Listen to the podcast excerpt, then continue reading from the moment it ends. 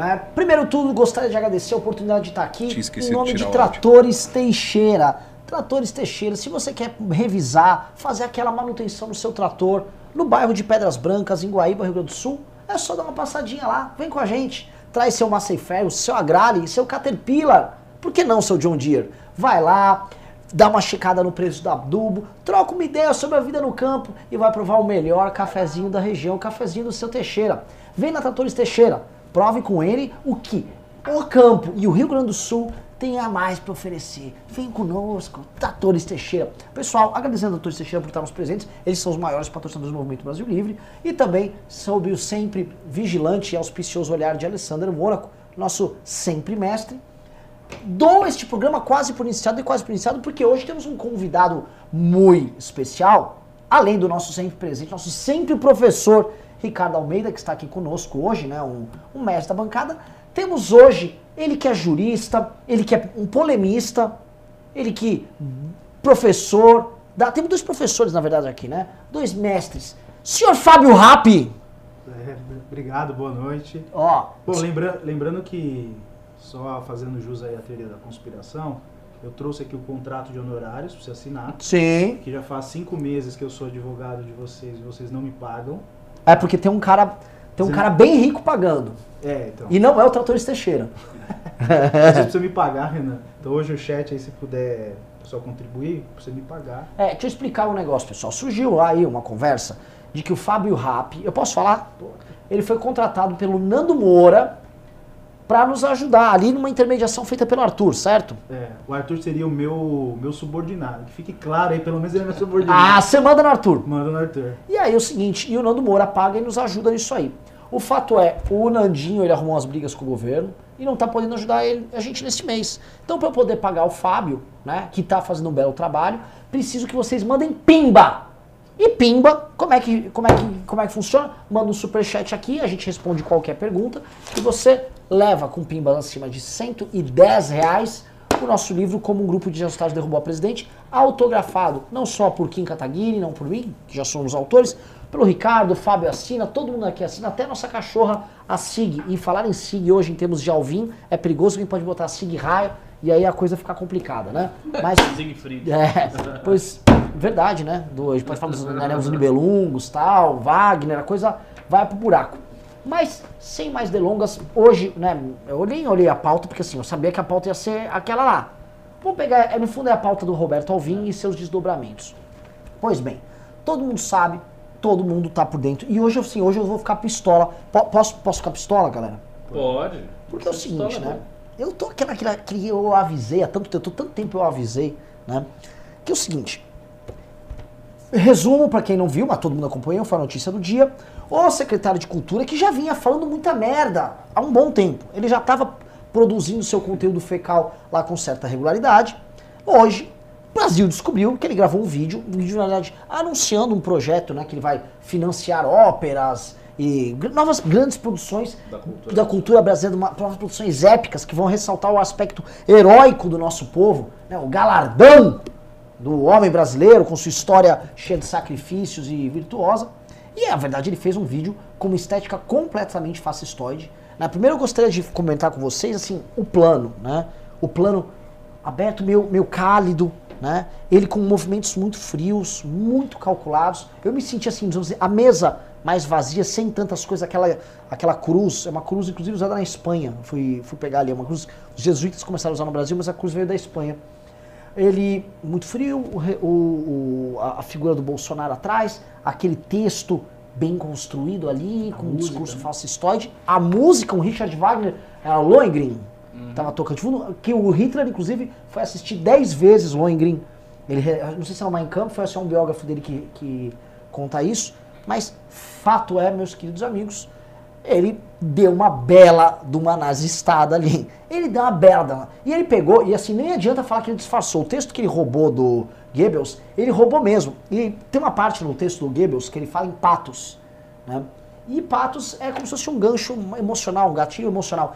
O Alvin não usa patos, ele fala de criar vínculos emocionais, que no fundo ele está meio que querendo dizer a mesma coisa ali. É um pouco assustador, né? Deu todo o rebuliço. Logo de manhã Eu tava fritando no Twitter desde os 5 da manhã. Eu perdi um voo lá, foi uma, foi uma loucura. Então eu falei, vou ficar xingando ele enquanto isso. O Rodrigo Maia, 9 da manhã, já tava mandando tirar, pedindo a cabeça dele. O que rolou é que ele caiu aí, caiu cedo, acho que antes do almoço ele já já estava fora. E o Brasil teve que passar a conviver com a máquina pública dele divulgando, basicamente, Goebbels. Senhor Ricardo Almeida, quero primeiro a tua reflexão sobre o caso. Vamos lá. E aí você passar para o senhor Fábio, Vamos tem um sobrenome alemão, né, mas que... Mas que curioso, não... né? não foi nem combinado isso. É. Né? Eu vou te falar um negócio, é que são, são homens muito bacanas, né? Nós temos um alemão aqui e um muçulmano, no, justamente no dia que a comunidade judaica brasileira tremeu. Talvez não gostem muito. É, é. não, então, é, Acho que a primeira coisa a ser dita é que aquele pronunciamento do secretário, do ex-secretário, porque agora ele é. foi afastado, graças a Deus, Bolsonaro tomou essa decisão. Assim, não é possível interpretar aquilo ali como sendo uma simples coincidência, porque num primeiro momento eu vi que alguns formadores de opinião da esfera Olavete disseram não, é uma coincidência. O Alan dos Santos foi quem disse isso. Não é apenas uma coincidência retórica, tem umas frases que coincidem, o próprio Alvin disse isso também. Ah, foi uma coincidência retórica. Não dá para ser uma coincidência retórica, porque se parecidas. Se você for examinar o pronunciamento dele, as frases são muito parecidas. Então você tem estruturas de frases que são muito semelhantes às estruturas de frases do discurso do Goebbels, inclusive com os mesmos adjetivos, os mesmos substantivos. Então não dá para simplesmente ser uma coincidência. Poderia ainda, se a gente fosse muito generoso, acreditar que ele achou uma cópia genérica de um discurso de alguém que ele não sabia quem era, viu o discurso lá, gostou, ah, esse discurso aqui é bacana, e aqui isso se torna mais, sem saber que era do Goebbels. Só que isso se torna mais difícil na medida em que, no fundo, havia uma música que faz referência ao nazismo diretamente. Não que usar Wagner significa que você é um nazista, obviamente não. Eu gosto muito de Wagner. Eu acho as óperas de Wagner fantásticas. Eu posso estar ouvindo Wagner na minha casa e não é por isso que eu estou sendo um nazista ou um filonazista. Mas você fazer um discurso que é todo copiado da estrutura de um discurso de Goebbels, com uma ópera que especificamente era muito ouvida por Hitler e mandando uma mensagem de restauração de uma arte heróica e impositiva, como queriam os nazistas, isto é fazer alusão consciente à propaganda de Goebbels.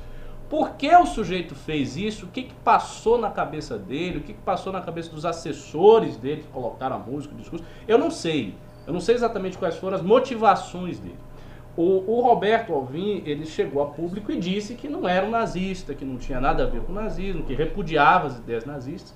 Então não acho que a gente pode dizer que o cara é um criptonazista ou, ou ele é um adepto do totalitarismo nazista. Até porque os adeptos de totalitarismos, quando o são de verdade, falam explicitamente que são. Né? Se ele fosse mesmo um nazista, ele não teria tanto, tanto pejo em admiti-lo. Então, eu não sei exatamente o que se passou na cabeça dele, mas a alusão está ali e foi é, consciente. Dito isso, o vídeo é todo um erro, é um erro do início ao fim. É um erro por isso.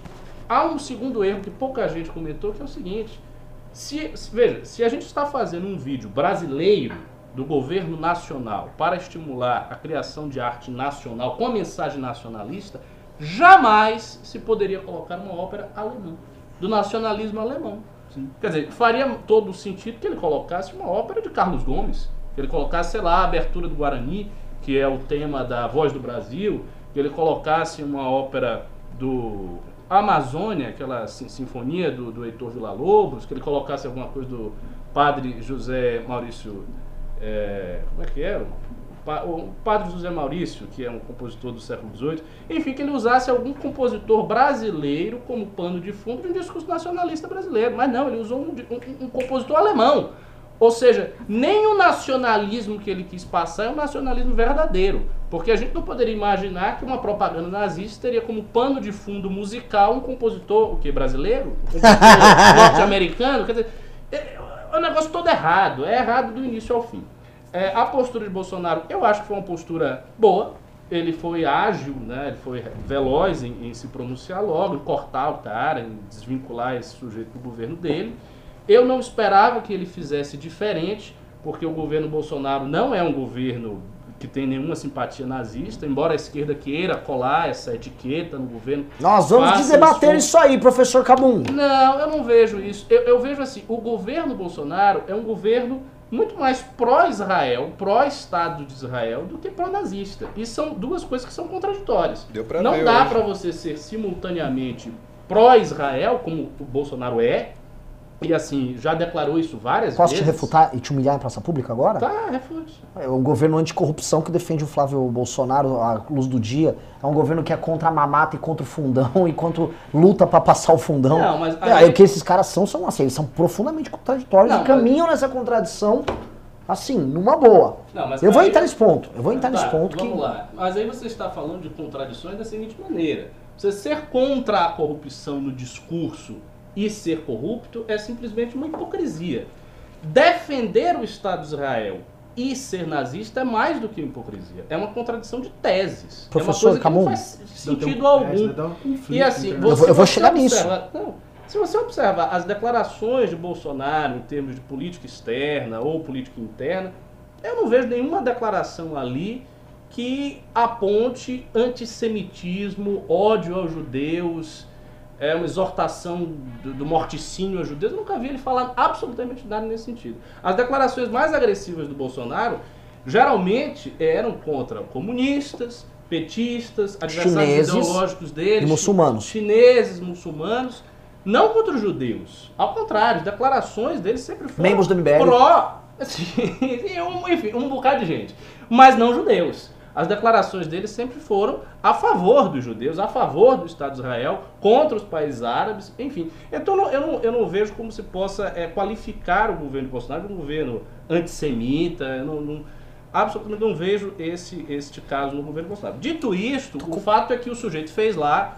a, o, o seu vídeo, foi afastado, agora existe um período de indecisão em relação a quem vai ser o secretário, Houve o convite aí para a Regina Duarte, não sei se ela vai aceitar ou não vai aceitar. E, e também a gente precisa observar o seguinte: a posição de secretário de Cultura no governo Bolsonaro é uma posição muito delicada. Por quê? Porque é alguém que ao mesmo tempo está imbuído do trabalho de desconstruir a, a, a elaboração da, da, esquerda, desconstruir a hegemonia que a esquerda tem nesta área, sendo que é uma área ao, em que a esquerda é altamente poderosa. Então é uma tarefa muito difícil, muito delicada. E esse cara, obviamente, não estava preparado para isso, porque a, o cara meteu os pés pelas mãos sem sentido algum. Quer dizer, ele veio, ele já veio com uma ideia errada também, que é a ideia de fazer uma, ah, não, nós temos que ter um programa de uma arte nacional para exaltar o povo brasileiro, uma arte que exalte o povo brasileiro. Quem disse que a arte brasileira é sobretudo a de exaltar o povo brasileiro? Não é. A, a, melhor arte do Brasil, literariamente falando, é uma arte que não exalta o brasileiro. É uma arte que, que revela as nossas mazelas, as nossas fragilidades. Veja Machado de Assis. Machado de Assis exalta o, o brasileiro? Não. Machado de Assis mostra os problemas da alma do brasileiro. Então, essa coisa de, ah, vamos aqui fazer uma arte heróica para o Brasil e não sei o quê. E, e isso me lembra uma patriotada meio tosca e que também não faz sentido. Ou seja, mesmo se não tivesse a alusão nazista, mesmo se tivesse lá a musiquinha do Carlos Gomes, a proposta, a concepção geral da coisa já seria errática. Senhor Fábio Rapp, o microfone é todo seu. Uma honra tê-lo aqui de novo. Volta, volta a colocar. Muito o que, que, você achou dessa pataquada aí? Então, é, primeiro que esteticamente, eu estou falando assim, no plano visual. Né? No plano visual, fica claro para mim que ele pensou em tudo aquilo. Pensou na música, pensou no discurso. Planejadíssimo, né? Planejado. Não teve nada ali aleatório. E assim, eu sei que essa afirmação pode, pode ser é, equivocada, mas eu assumo aqui o risco. Para mim foi tudo muito bem feito ali. A bandeira uh, do Brasil, uh, uhum. o, a foto do presidente, do, aliás, do líder, né? do líder, do líder supremo, fazendo alusão mesmo Sim. a, essa ideia de um líder supremo, a questão da cruz para trazer os cristãos e um discurso copiado. Aliás, assim, não é um discurso que faz referência ao nazismo, é um discurso copiado. Copiado. É copiado. Agora, o que me preocupa e assim não vou me alongar, mas o que me preocupa é o seguinte: ele fez isso sozinho? Porque caiu só ele. A pergunta é: ele fez isso sozinho? Ah, eu, eu, eu vou ficar hoje é, com o professor Fábio Rappi hoje. Se ele não fez isso sozinho, eu acho que tem que cair todo mundo. Sim. É Ou havia. Uh, eu não consigo acreditar, assim, me falta talvez essa criatividade, essa mente mais Cartoon Network, acreditar que esse cara é, pegou ali, colocou uma folha, não sabia o que estava lendo, ouviu uma música, ou depois ouviu na edição a música, que ele deve ter assistido antes de ir pro ar, viu tudo aquilo e não estranhou. Uhum. Poxa, o que está tocando? É, mas por que, que eu estou falando? É, essa, essa palavra, esse negócio de atrelar alta cultura com nacionalismo, essas coisas me dão uma certa ojeriza, né? Até estava aqui falando antes do, de começar o programa, porque o meu avô é, foi alemão, né? faleceu, e, e as conversas, claro, aqui não vou entrar nos, nos detalhes, até para não comprometer a figura do meu avô, mas enfim, mas a forma às vezes que ele falava, e depois como nós conhecemos o nazismo, uhum. eu ficava pensando, aquilo chegava a me dar um certo arrepio, porque eu falei assim, cara, como que eles não tinham essa noção? Aquela ideia também da, da, da culpa é, coletiva, eles meio que se eximindo. Né? O povo alemão, basicamente, ele se eximiu da culpa do nazismo. Olha, isso aqui não tem nada a ver com a gente, foi a cúpula lá que fez, e eu não tenho nada a ver com isso. Então me preocupa esse senso, porque esse cara caiu. Mas tem um grupo lá dentro ainda. A culpa é só desse cara? Eu não consigo acreditar que só ele fez. E, e outra, a equipe da cultura inteira não chegou nele e disse, seu querido, isso daí vai dar, vai, vai, sei lá, tem um problema aí. Ninguém avisou ele, porque assim, eu não vi esse pronunciamento, a não ser que teve e eu não ouvi. Mas teve algum pronunciamento do presidente da república dizendo, não, olha, ele fez sozinho, não mostrou para a equipe, a edição foi ele que fez, ele tinha o Premiere, colocou lá e fez. Ele disse ele disse que ele escreveu junto com assessores 90% daquele trabalho. Ou seja, assessores, se, tá exatamente, plural, no plural. Cadê esses caras? É um plural indefinido. Mas assim, ele já colocou, pelo menos de acordo com o depoimento dele, que ele não fez sozinho. E não costuma uma figura que é um secretário de cultura, não faz nada disso sozinho. Geralmente tem uma equipe que faz com ele e essa equipe, como você falou, tinha a responsabilidade de ver o que estava fazendo. Sim. Quer dizer, ou é uma equipe extremamente mal intencionada, ou é muito incompetente, ou ainda tem a terceira opção de ser mal intencionada e incompetente. Sim. As duas e outra, é, é, teve conhecimento desse discurso. Vamos imaginar aquele banco, ele diz, não, não, eu vou fazer isso. Quem manda aqui sou eu. Será que algum assessor não podia passar a mão, ligar para a SECOM, para alguém falar, olha, vai dar merda isso aqui, hein? É, pode falar merda aqui? Pode, pode falar. Vai, vai, dar, é o título da live. Mais, mais, vai dar merda isso daqui. Ligar para alguém, do, quer dizer, não, não, não, tem, não tinha essa autonomia, não tinha... Enfim, me, me parece que ali havia um conluio. Ou para derrubar esse secretário, né, o que é uma hipótese. Essa foi uma hipótese levantada pela Sarah Winter. Sarah Winter disse isso nas redes sociais, que, ah, eu já trabalhei com esse ministério, houve um conluio para derrubar o cara, não sei o que. O problema é que ele falou. Sim. E, tipo, ele trouxe para si a responsabilidade. Ele não disse, ó, me sacanearam, Exatamente. botaram um discurso aí que eu não vi, eu não sabia. Não, e, e, ele, ele, falou, e ele falou assim, degustando as palavras, é. né? É, ele estava curtindo aquilo lá loucamente, velho. É. que tinha uma coisa assim da expressão também, tinha uma coisa de, eu tô gostando de falar isso aqui, ninguém tá me obrigando. Sim. A gente também tem que ler, né, a, a expressão ali. Que, então eu, eu acho que ele curtiu aquilo que ele estava falando, ainda que essa tese seja verdadeira, que alguém construiu aquele discurso para que ele falasse ali, ele gostou daquilo. Aí a pergunta é, tá bom, vamos imaginar que essa, essa moça, essa Winter, ela tem a razão, a tese é dela, ok, beleza. É, enfim, quem é a pessoa que vai figurar agora como secretário, Sim. quem vai escolher são os assessores, não é mais o presidente. Porque se os assessores derrubam, eles que escolhem. Mas vamos imaginar que não seja essa, que eu acredito na, em outra tese. Eu acredito que, na verdade, fizeram aquilo ali, ó, vão sentar, como nós estamos falando aqui, vamos sentar, o que, que a gente vai fazer? Aí tá esse aqui é o discurso, tal, tal, tal, beleza. Quer dizer, não tem só um cara antissemita ali, a gente tem vários, no plural, os assessores. Que, que, que loucura é essa? Assim, até, até o fato da gente discordar de uma política A ou B do presidente, ok. Cara, mas a gente vai tolerar essa, esse tipo de discurso? Sim. É disso para o quê? Quer dizer, eu nem sei. Por, daí vai para o quê? Eu não sei. Para mim, esse, esse, já era o fim. É, chegar num discurso nazista, para mim já era o fim. É daí para o quê? É, eu fico me perguntando isso aí. Eu fiquei horrorizado, cara. Aliás, assim, só para eu encerrar, eu, o curioso é que eu tava dormindo, eu sou um cara da madrugada. Hum. Então eu trabalho de madrugada e acordo mais tarde. Eu tava dormindo, cara, eu recebi tanta. Eu nunca recebi tanta ligação, das 8 às 9. recebi tanta ligação, eu falei, cara, alguém morreu. Aí quem que me, me avisou? O Ferreira. Hum. O Ferreira me ligou e falou, Fábio, você não, tá, você não sabe o que aconteceu. temos um nazista no. Você tá meio sonolento? Já falou nazista. É. O secretário da cultura é nazista. Ferreira, você teve muito acesso esse negócio de isentão. Calma. É, assim, cara, nazista. Eu não tava entendendo nada. Eu falei, nossa, deve ser uma viagem. Como ele gosta de fazer uns vídeos meio pastelão, eu falei, deve ser uma viagem tosca. E fui dormir. Acordei, era por volta das 11. E aí me deparei com toda essa situação. Falei, meu, que horror é isso, cara. É sinistro o troço desse daí. Mas enfim, Brasil, né? Não é para amadores. Ó, não, não. E a gente, vai, a gente vai entrar no detalhe, que é o seguinte: o legal dessa história é a gente entrar na, no questionamento feito pelo Fábio aqui. Né? A gente tem que entrar no detalhe. O diabo mora nos detalhes. Né? Então vamos entrar primeiro em alguns detalhezinhos ali que eu acho importante. E vou começar pelas contradições do senhor Cabum aqui. Não tem contradição nenhuma. É o seguinte, mas se esforce olha em só, mostrar o, o, contradições. o, Ricardo, É. o governo Bolsonaro Hum. tem uma milícia virtual montada se utilizando de estética e referência Da totalmente ligada à alt-right americana, mas em especial à alt-right europeia, que é neonazista. A alt-right europeia inteira é neonazista. Do copinho de leite, a, a linguagem, a da forma de escrever, tudo. Eles pegam um referencial todo de lá e não imaginemos nós que, ah não, eles só pegaram uma casquinha. Quando você pega o canal Brasileirinhos, a gente olha os canais gringos, do Survive the Jive, entre outros, que os caras vão pegando todo o referencial e vão jogando ali.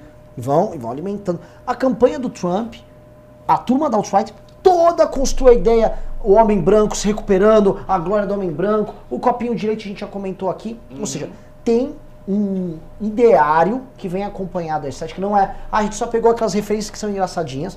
Calma, calma, calma, calma, vou chegar lá vai lá. né?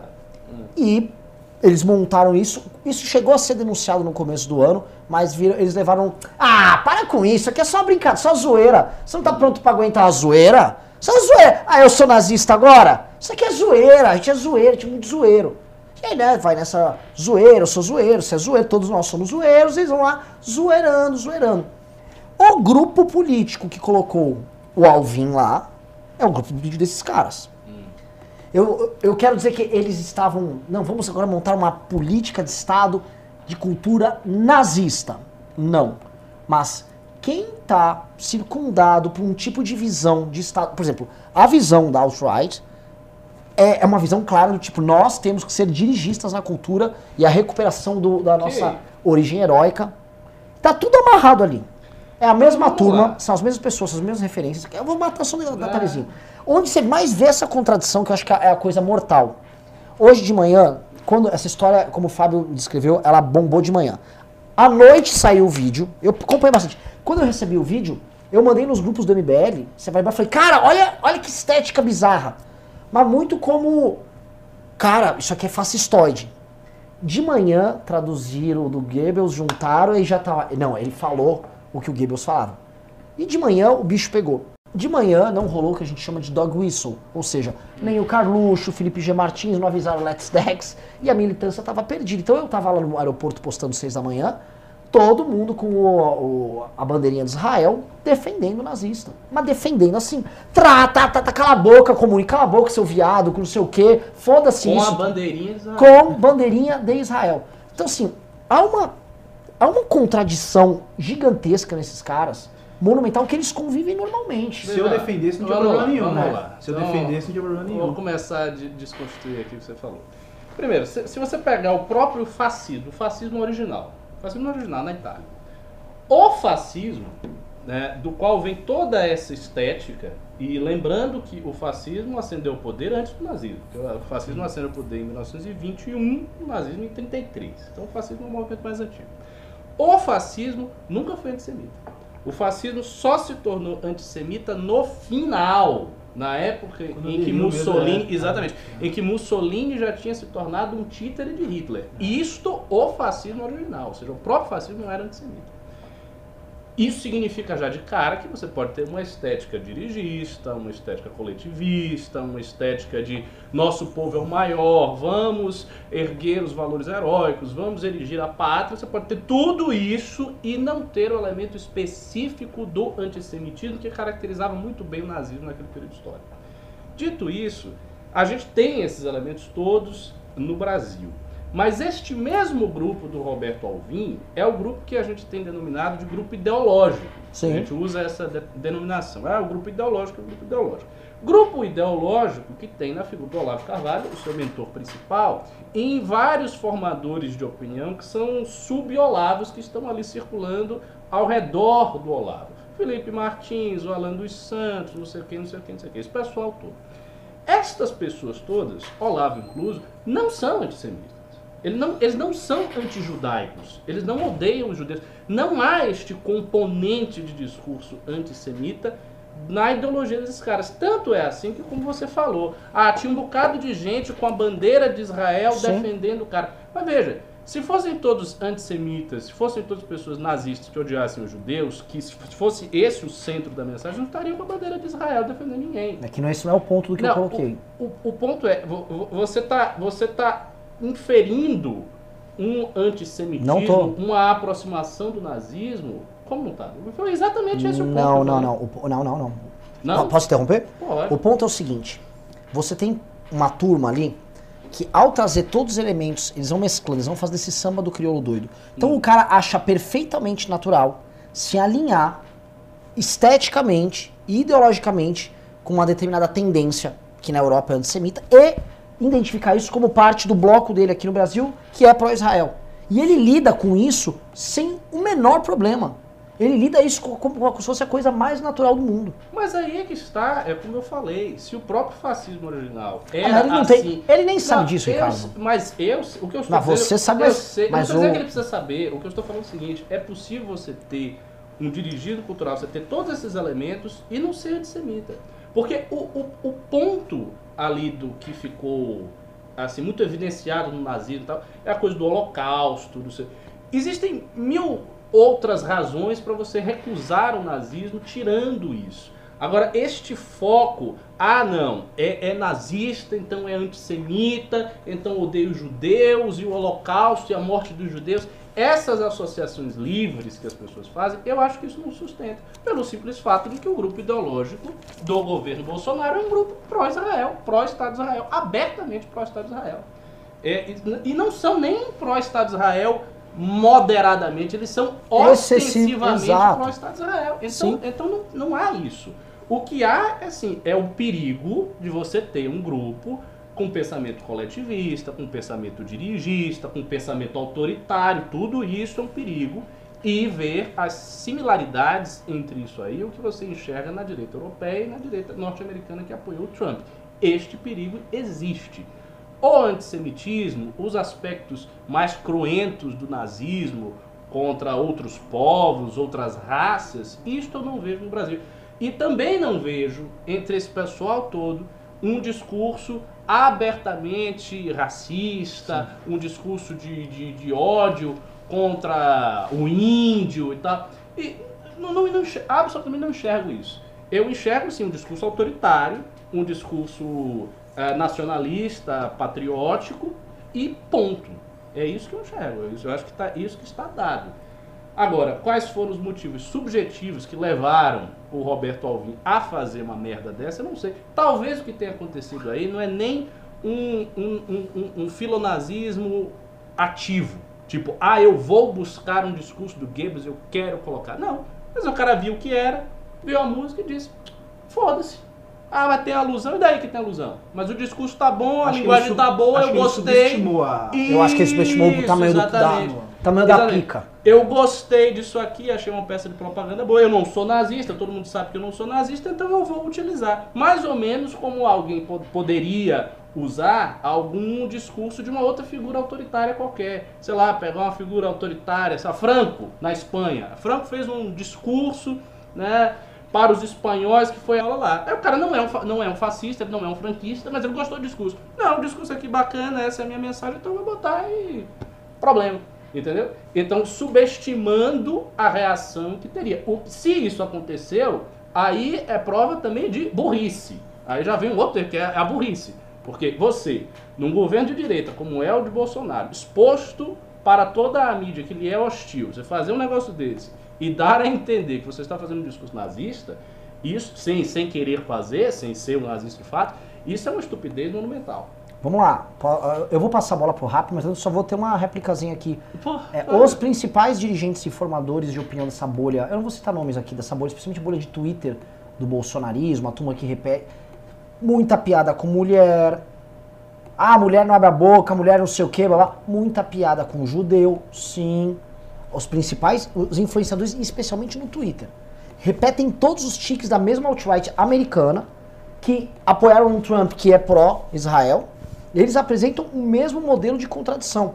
E eu tenho certeza que se você for pegar os líderes deles ali e quem tá nessa onda, nessa modinha, acha sionista filho da puta, todo mundo sionista filho da puta, dinheirista que estão destruindo o espírito do nosso tempo, não sei o que, blá blá blá blá, que tá presente. É, essa, é assim, esta direita que fala sionista filho da puta, não sei o que, geralmente é uma direita que está mais encastelada em grupos como os integralistas, em grupos como Quarta cara, Teoria Política. Cara, tão, tão, tão.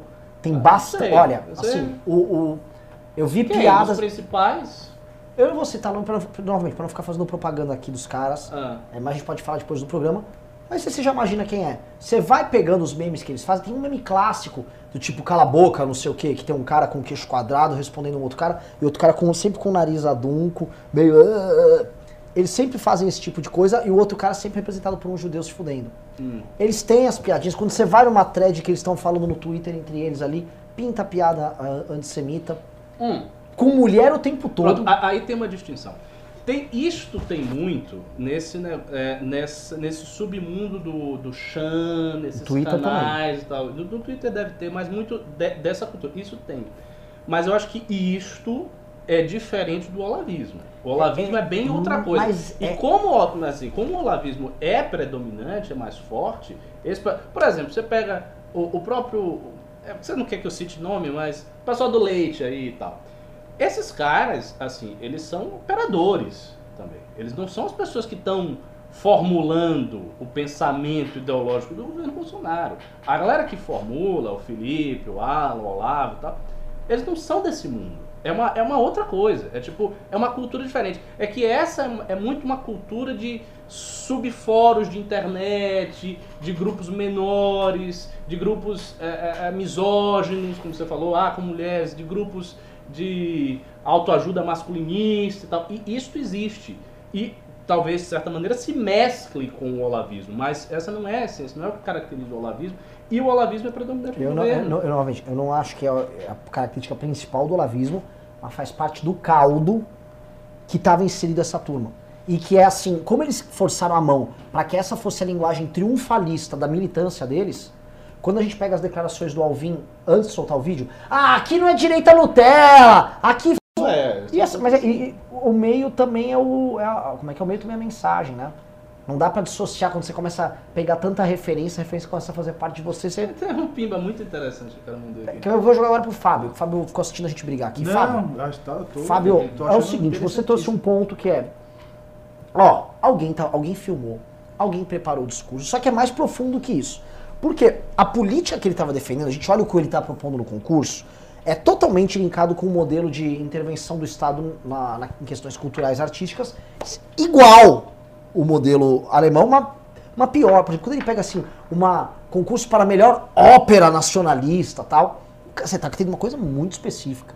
Né? O que eu quero dizer é o seguinte, a característica daquilo que estava sendo dito também estava dada no projeto de lei. Sim. Que foi um projeto que foi debatido, foi redigido, foi aprovado, foi autorizado, e como o próprio, o próprio Alvin estava garganteando, ele tinha 700 milhões disponível para iniciar o seu projeto de arte conservadora agora, em 2020.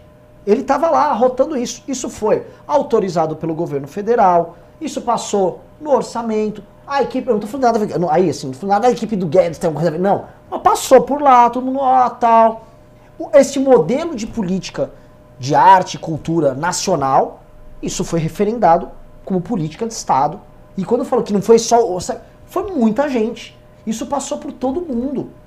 O discurso do cara é uma coisa. Agora, a política de Estado para a arte que o cara estava desenhando, que tem tudo a ver com o que ele estava falando, passou por todo mundo. A questão é o seguinte: quem são os artífices disso?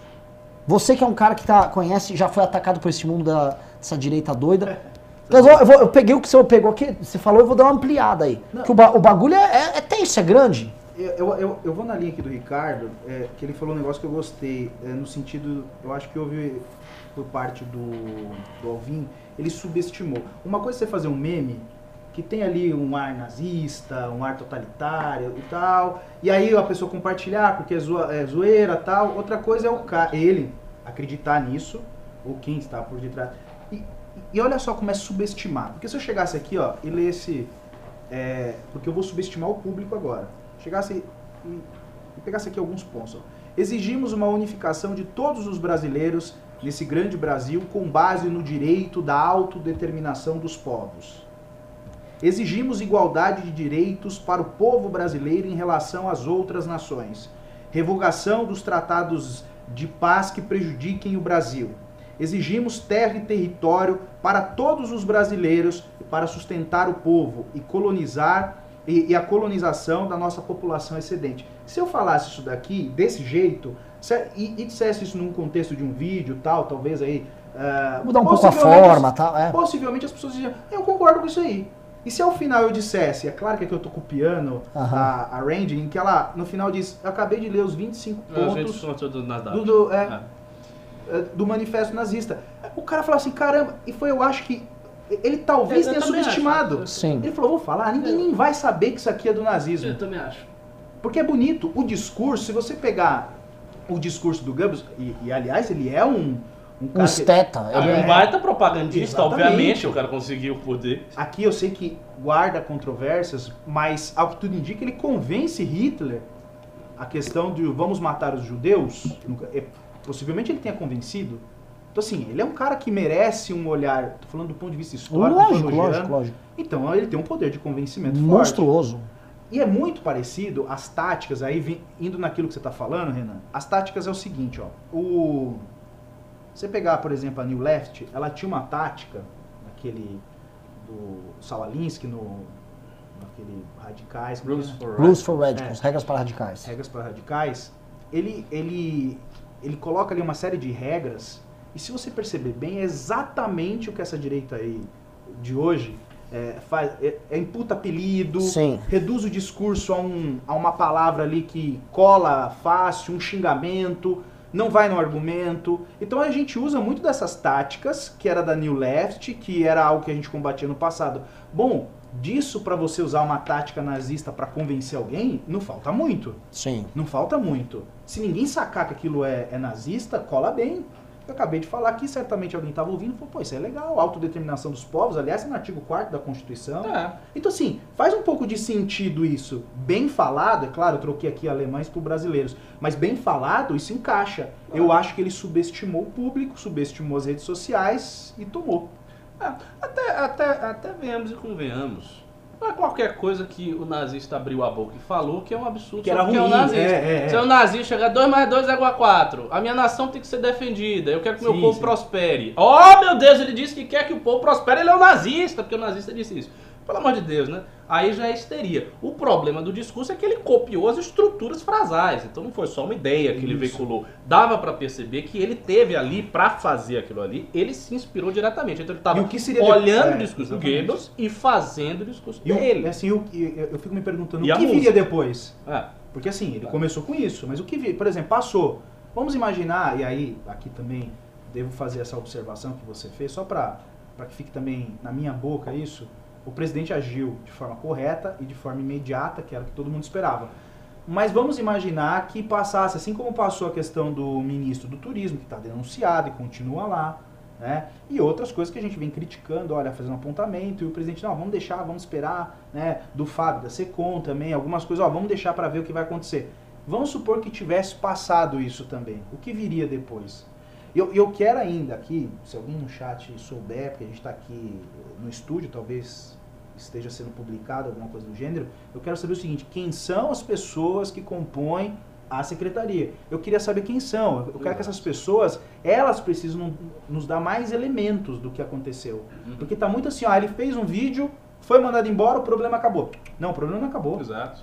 O problema não acabou, o problema está lá ainda. Exatamente. Precisa saber o que, o que Quem são essas outras pessoas? Essas pessoas? Elas têm cargo de confiança ou são servidores? É, elas estão lá, não podem ser tiradas, elas podem ser tiradas? É Isso, detalhes, porque, puta, bem, bem, bem feito. Ó, é, se essas pessoas são concursadas, faz parte do tal do aparelhamento lá atrás. Será que elas estão lá? Então qualquer um que chegar ali elas vão sabotar? Se for a Regina Duarte, vai sabotar também? Se for não sei o que, vai sabotar? Ou não, são, é, é, o, é o cargo de confiança. Quem colocou essas pessoas? É o núcleo ideológico? Não é? Que núcleo que é? Quem colocou essa? Eu quero saber. Eu não consigo saber nem os nomes dessas pessoas. Eu queria saber os é. nomes. Eu acho que você vai continuar que... querendo, porque você acha que. Eu, é que é o seguinte, cara, o problema é que a gente vai chegar nisso, a gente vai chegar em nomes é. como Eduardo Bolsonaro, como Jair Bolsonaro, como Carlos Bolsonaro. A gente vai chegar neles. Porque o problema disso aí está na essência do próprio bolsonarismo e do pós. Eu vou dar um exemplo. 2017, nos grupos bolsonaristas, pintou a piada do helicóptero do Pinochet. E você começa a falar, ah, era uma piada. Não, pô, vamos, o Bolsonaro vai ganhar, vai jogar o comunista lá. Eles começaram a levar muito a sério essa brincadeira. Eles começaram a tratar isso como uma referência interna. E eles começaram a levar a ponto de o modelo, falar em modelo chileno no começo de 2019. Não, porra, se fecha a porra desse congresso, põe o Guedes pra passar monte de reforma, bom pra caralho. É. Você tem um grupo de pessoas que eles realmente levam a sério essas coisas e eles tentam, onde eles podem, transformar isso em políticas. As cinco e tudo. Tudo tem essa, Todas as coisas autoritárias elas foram faladas. Sim. Eles não e fetichizadas. Não teve força. Eles, isso foi falado, isso foi fetichizado, isso foi estetizado. Eles fizeram todo esse processo. E eles acharam que eles tinham áreas de atuação. A cultura é uma área de atuação. Presta, vamos prestar atenção na área da cultura. Deixa eu fazer uma pergunta, porque lógico, lógico. Assim, é, é, como eu fiquei a parte da manhã dormindo, então possivelmente passou e eu não vi, eu, eu vi que algumas pessoas, dessas que apoiam de forma irrestrita o governo, esses influenciadores, não quero aqui dar um nome para eu não me comprometer, que eu já estou cansado de apanhar.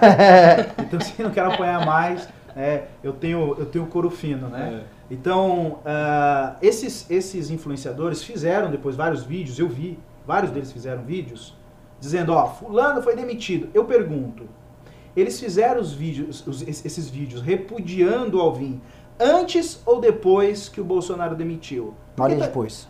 É, depois. Depois, depois.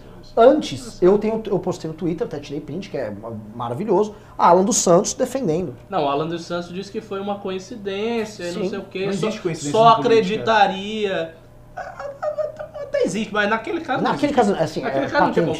Ele até, eu acreditaria só se o Roberto Alvim chegasse e dissesse, não, eu sou um nazista Mas mesmo, vamos entender, tá? Eu só vou colocar um ponto. O Olavo de Carvalho, nesse instante, está postando no Twitter que foi uma armação esquerdista que ele já tem as provas. Tá, se ele tem as provas, apresente, ué. É, o, o ponto é sempre esse. É, Todo mundo vai dizer, eu tenho as provas. Ele mas tem as provas, apresente. Não, ele também levantou é. isso aqui agora. É, mas pode ser que sejam é, concursados, que lá estão, é. ou estavam. Se ele tiver a prova, tiver um grupo dos servidores lá da Secretaria Petistas, da Cultura é. dizendo, vamos fazer o seguinte, botar aí um discurso nazista que esse cara é burro pra caralho, não vai nem saber, não vai entender, não ouve ópera, não ouve merda nenhuma. A gente bota aqui uma ópera é de que isso já foi refutado por ele, né? Pois é, ele disse, eu tava lá fazendo. não só eu concordo com o que foi dito, sei que é dele, do Goebbels, só que eu não concordo com tudo com ele, acho que muitas coisas são deploráveis do nazismo. Mas isso não é. Essa visão de arte eu sou favorável. É, no, a narrativa do Olavo não está batendo com a do próprio é, Alvin. O problema é que, pós-facto e pós-demissão, eles agora estão fazendo aquilo que eles sabem fazer melhor, martelando uma mentira para para jogar ali no gado. Como diz Goebbels, uma mentira dita Exato, várias de vezes. Vira uma verdade. verdade. E eles estão martelando, martelando, martelando e está virando o tema agora. O tema agora da Bolsa Esfera é a criação das micronarrativas para tentar justificar uma possível armação de comunistas instalados lá. Minha preocupação é essa que eu falei para vocês. O que eu vejo muito é uma turma, cara, que tá, tava. Pega o Alvin. O Alvin é igual ao Alan dos Santos, que é igual ao Felipe Martins. Eles são uns bostas. Eles são homens derrotados pela vida. Eles foram completamente derrotados. E aí eles viram ao se acoplar no Olavo, se acoplar no Bolsonaro, e nessa loucura que levou a vitória do Bolsonaro ao poder, eles se viram com meios de ação incríveis para a implementação das ideias deles. Então você tem eles operando na educação, na cultura e na chancelaria, que são as áreas, se forem ver, por excelência, que dá para eles brincarem mais com essas ideias, porque nas outras que, vamos dizer, envolvem mais tecnicalidades é, e coisas. Aí, não, não, sai que resolve mesmo país, eles não... não Exato. Não, Só que a eles é dado todas as oportunidades. No Ministério da Educação foi Vélez e foi Weintraub. Eles ficaram o ano inteiro fazendo merda na chancelaria e continuam e vão continuar. E na cultura eu queria lembrar, porque não foi só o Alvin. Teve o, o, o Mantovani, o do Rock é Coisa do Diabo, que é outro acelerado. É, os malucos foram sendo colocados um atrás do outro e o principal critério da submissão a essa agenda é o discurso maluquete deles. Então, cara, é, o, que, o que me preocupa assim é estrutural no governo o Bolsonaro. Dante foi afastado, não, né? Não, tá imagina, lá, né? tá lá. Tá lá. É estrutural. O governo Bolsonaro, ele é formado por essa Mas mentalidade. você não acha, Renan, que talvez, aqui só tô fazendo aqui as minhas divagações, será que talvez agora o presidente não tenha ele mesmo se chocado com, com essa? Caramba, quer dizer, chegamos nesse ponto. Pode ser.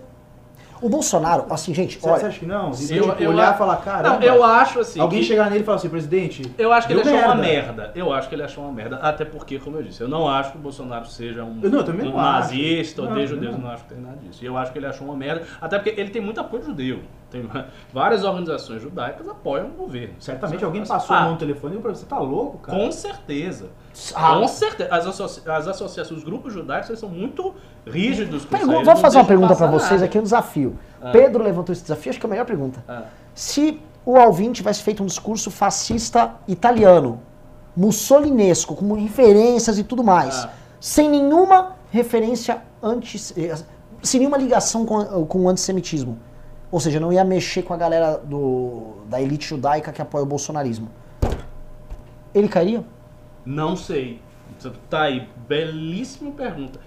Tendo a crer que não. Também acho que não. Tendo a crer que não. Eu, Eu acho que que o ponto específico, é. o negócio, Israel, não sei o que, o apoio a Israel, isso aí é a parte mais delicada. Também tendo a crer que não. Eu acho que geraria uma coisa assim, a mídia ia falar, ia dizer, ah, mas a esquerda, não sei o que, mas a esquerda faz isso, a esquerda bota discurso de Che É, eles, Guevara, eles- não sei eles iam quê. trazer o comunismo, né? É. Falar, ah, mas se pode o comunismo, não pode o fascismo. Então Agora, proíbe sim. tudo. Agora, Sim. isso também assim, é um ponto a ser, a ser explorado também. De fato, a, a maneira como é, o comunismo e o nazismo são tratados na nossa cultura de uma forma tão diferenciada, eu acho um erro histórico brutal, que foi construído. Sim. Foi construído pelo fato de que a União Soviética lutou ao lado dos aliados e tal. Mas existe mesmo uma diferença de peso, assim, em relação ao comunismo, que é um totalitarismo tão sangrento, tão assassino, mais, tão né? terrível quanto o comunismo, do ponto de vista de quantidade de gente que Sim. matou. Matou mais e se espalhou em mais lugares. O nazismo é um fenômeno alemão,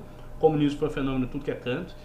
E um- uma diferença do nazismo. Então, assim, um discurso que faz uma alusão ao, ao, ao, ao discurso do Goebbels leva à queda de um secretário de cultura e a toda uma rejeição na sociedade muito forte. Ao passo que você tem muitos ideólogos, intelectuais, partidários de organizações explicitamente adeptas do comunismo, e aqui eu não estou falando do PT, não. Porque as pessoas, ah, o PT.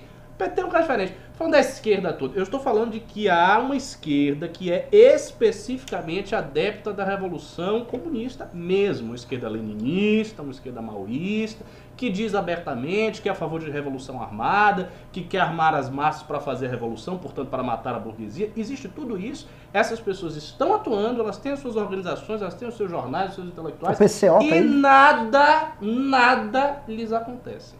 E Nada. tem, e tem razão, sabe por quê? Eu tô até tentando achar aqui, e aqui o, quem está nos assistindo pode procurar, eu vi recente, até para fazer o curso. É, tem no site da Uni, você vai achar algum canto um vídeo, né, que tá o- aquele Carlos Gabos Mendes, aquele que fez surfistinha é o Carlos Gabos Mendes, Sim. é ele? Tem Esse Cassiano Gabos é- Mendes. Eu não sei quem que é quem. É, eu acho que é Ou é, Ca- Cassiano. é Cassiano? É. Ah, Cassiano- ah, é o que ah, fez a ah, gordinho, Eu não, não, não É. assisti. Ele tá, ele, ele vai eh, fazendo um texto, né, junto com outros artistas, a- a- atores ali, eh, num palco e atrás vai passando a imagem do Lenin, do Stalin, de uma forma muito romantizada. Eu tô falando isso recente agora, tá no site da Uni. E é exatamente o que você está falando, assim, a gente dá um peso diferente para o comunismo a ponto da foice e o martelo ser um símbolo que, ah, tá bom, o cara põe no peito e tal. Agora, se eu pôr a suástica... Meu Deus, acabou, sua vida já era. Né? Então, assim, a gente também precisa fazer essa correção, que é o que Precisa. você falou também do fascismo. O fascismo, para mim, é tão quanto pernicioso como o, o- o nazismo, como o comunismo, mas eu ouso dizer, talvez se eu saísse com uma camisa aqui do Mussolini, ouso dizer que as pessoas não iam nem, talvez nem saber. É, não ia reconhecer, Eu não ia não. saber quem Eu ia é. falar, É, por que esse, aquela- que esse gordo aquela- aí? Aquele, Ah, é, careca? aquela Não gorrinha, ia saber. gorrinho. E aí a pessoa fala, não, mas também não dá pra ser. Mas que o, o- o nazismo mexe com essa coisa do antissemitismo e tal, e talvez tenha um apelo maior por conta do presidente ter, ter esse laço com Israel. Mas a gente precisava rever, aqui, tudo bem, não é o ponto aqui da, da live de hoje, mas também rever esse, essa questão do, do comunismo. Porque, bom, se, se não pode o nazismo, e eu estou comparando mesmo, hein? Estou comparando o nazismo com o comunismo. Que é comparável. É, estou comparando comparável. mesmo. São, são É regimes comparável. totalitários, eu estou comparando. Então, eu acho que, bom, se não pode o nazismo, eu- isso também não, não é um discurso para passar pano pro, pro Alvin lá, né? Enfim, é só, Sim, é só, sim, para sim, dizer que, sim. que precisamos execrar o Alvin tal como precisamos execrar a Manuela Dávila. Exato. É o que a gente tá. Eu tava falando no. no o que eu fiquei. Eu trabalhei isso no Twitter. Vamos matar o Alvin. Matou o Alvin? Aí vamos virar pra aquele bando de comunistas. Gente. Manela Dávila, você tava indignadíssima. PSOL, assim, revoltado. Voltamos agora aos anos 40. Eles são caras que aplicam uma estética, aplicam a linguagem, cultuam figuras. Eles fazem. Eles são uma fábrica de alvins. E completamente naturalizados. O- o- o- As pessoas acham eles legítimos no debate É. O, o, assim, o, o PCdoB ele tem uma particularidade porque o PCdoB abandonou, de fato houve uma resolução no PCdoB já há um bom tempo que abandonou a perspectiva revolu- revolucionária. Então você pode dizer que o PCdoB tem hoje uma perspectiva revolucionária real, mas alguns partidos são menores, tipo PSTU, PCO, PCB. Estes partidos têm perspectiva revolucionária hoje. PPL. Lembra isso? Você lembra o que disse o, o, o Mauro Iazzi, o presidente do PCB? Ele falou e houve toda uma polêmica em torno do que Uma disse. boa bala. Exatamente. Ele citou um poema de Brecht, que é um poema político, e Brecht foi um comunista. E Brecht dizia ali que o que merecia o conservador, eu acho que é conservador, era uma bala na cabeça e uma cova. Ele disse isso. Ou seja, ele está dizendo o seguinte: ele está dizendo que um adversário ideológico dele merece a morte. Ele disse isso e ele está aí. Ele está aí, Mas, circulando mas, mas vamos, falar, tranquilamente. vamos falar esse sinal dos tempos.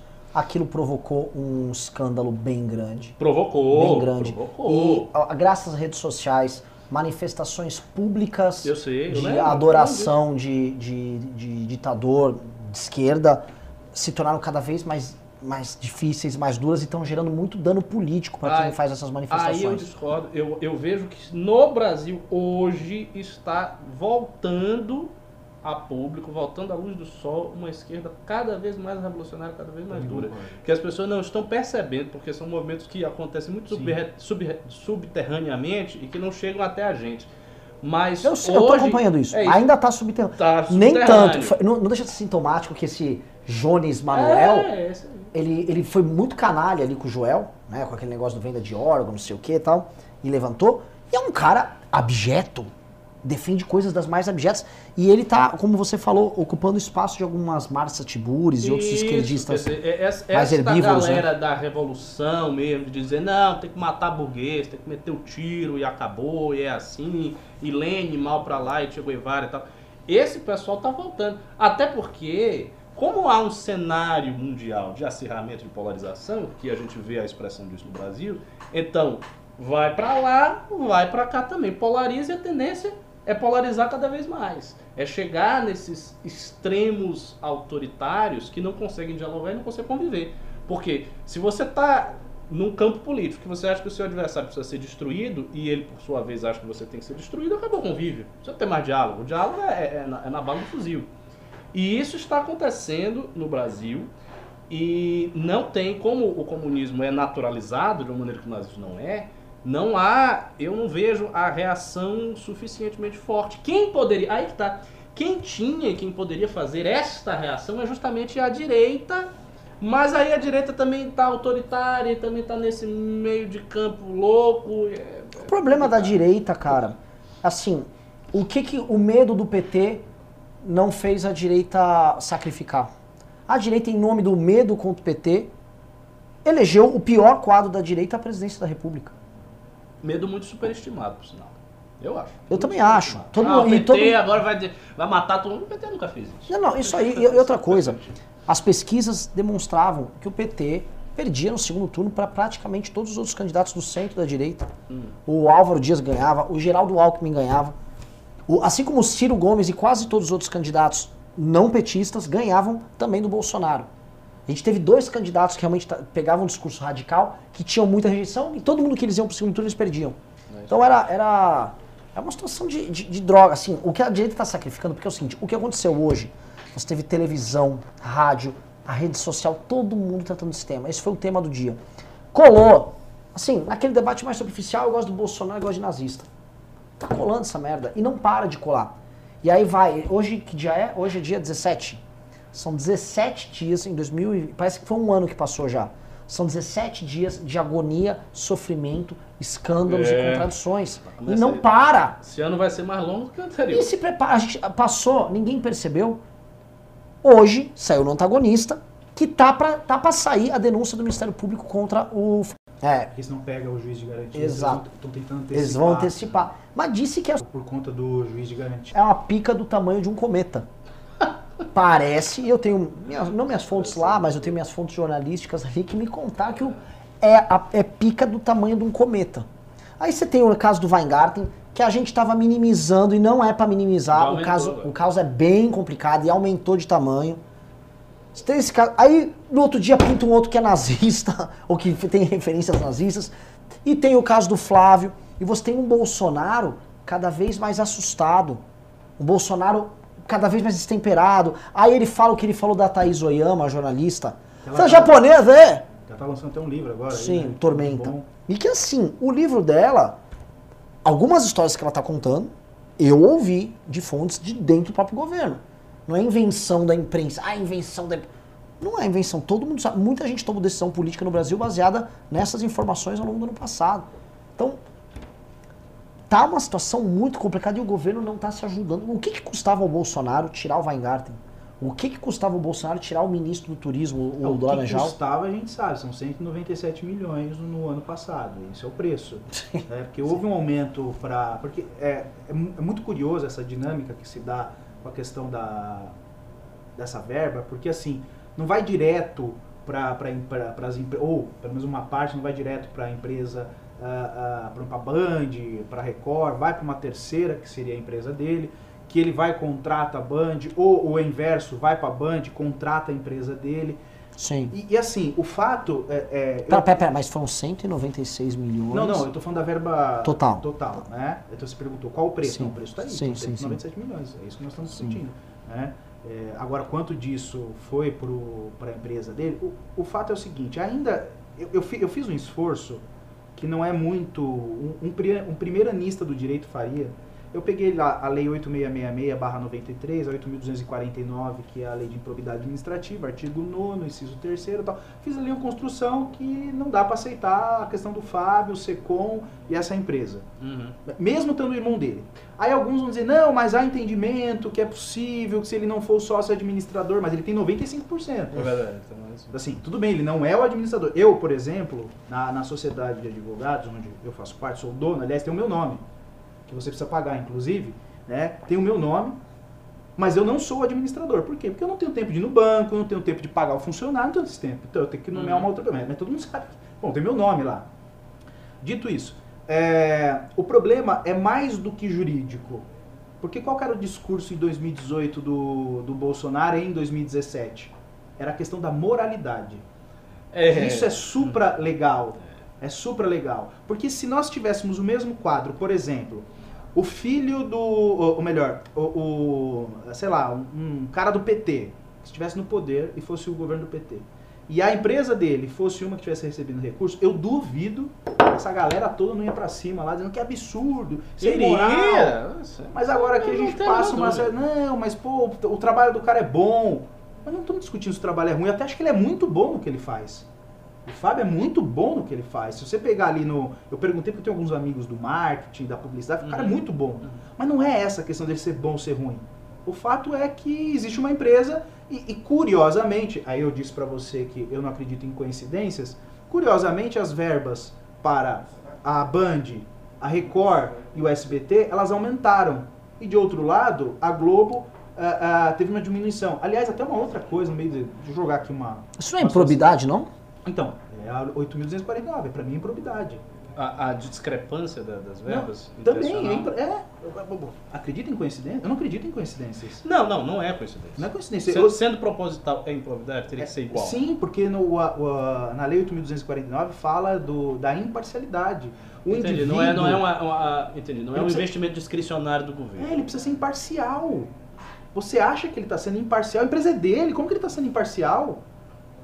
Não, não, não, existe imparcialidade aí.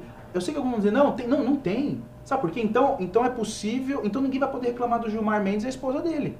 Sim. Que não é advogado do escritório em que ele julga o processo. Ela disse, mas eu não estou nesse processo. Sim, mas o escritório, é, você trabalha nesse escritório. Mas eu não estou nesse processo. Então ninguém vai poder reclamar disso daí, porque a situação é exatamente a mesma. Ele está dizendo, eu não sou o administrador. Eu não estou mais na empresa como administrador. Mas não importa, tá seu irmão lá. Não importa se a empresa foi sua, algum dia. Ela não podia ter mais relação com, com o Estado, em hipótese nenhuma. Porque isso traz, sim, uma certa desconfiança.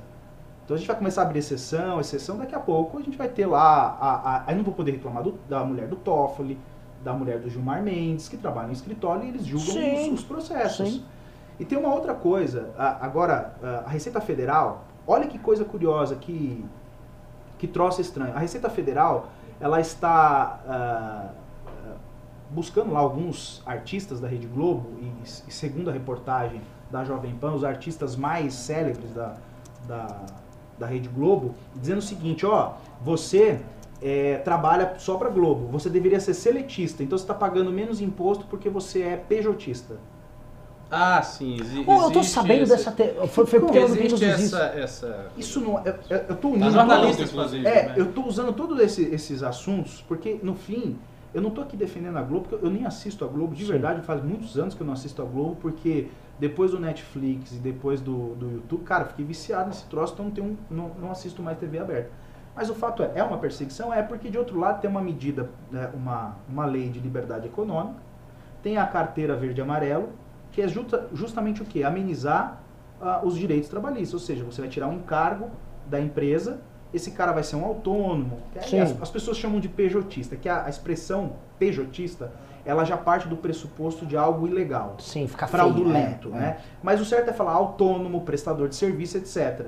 O governo vem nesse sentido, algo que eu discordava no início e passei a concordar. Eu mudei de opinião, falei, é, realmente, isso fomenta a economia, é melhor, etc. Mas agora cada Globo, não, eu quero que vocês registrem todo mundo. Oh, peraí. Não era exatamente o inverso? Né? Então, eu, eu, eu acho que é precisa corrigir isso daí, sabe por quê? Porque a gente está, eu, eu acho, tá? Tá tendo uma, uma motivação muito parecida, pelo menos nesse setor, como era do PT, uma perseguição. No caso era o inverso, o PT escolhia ali três, quatro blogs, uhum. jogava dinheiro, porque supostamente apoiava ele ali, fazia propaganda para ele, e, no, e ali ia, ia deixando a Record ao relento, o SBT ao relento, que eu também achava errado.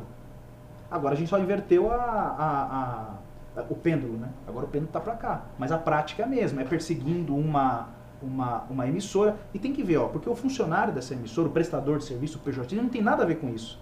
Imagine agora ele, ele vai ser chamado para a Receita Federal para pegar todos as suas dos últimos cinco anos, imagine que vão respeitar a prescrição, apresentar os seus os seus ganhos e aí ele recolheu mais ou menos, vamos pensar aí que esse cara ganha em média 50 mil por mês, recolhe aí numa empresa que dê aí uns 15, 16% de tributação, como empresa, como PJ, você está no gap aí de mais, tem que dar mais 12,5%. Uhum. O que você vai fazer? Aí, aí, aí, esse cara vai judicializar contra a Rede Globo, ele vai falar, não, mas a Rede Globo que me impôs isso daí. Olha o problema que você gera com essa. Sim, mas é o uso da máquina do Estado para perseguir um, adversário é político. É a mesma coisa. Que é o que eles fizeram também com a Folha, tentando tirar ele do, do pregão lá para. Do, do, pregão digital para comprar jornais e publicações. Fala, não, não, vai ter, mas não vai ter a Folha. Que é uma inimiga política clara do Bolsonaro, que o Bolsonaro fala, essa Folha é! Fica atacando ele o tempo. Eles atacam, ele atacou a Folha de ontem.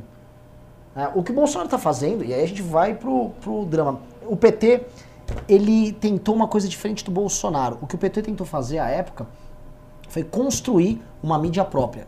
Eles tinham a presunção de que eles conseguiam construir a própria mídia. Eles foram para a blogosfera progressista na época liderada pelo Luiz Nassif.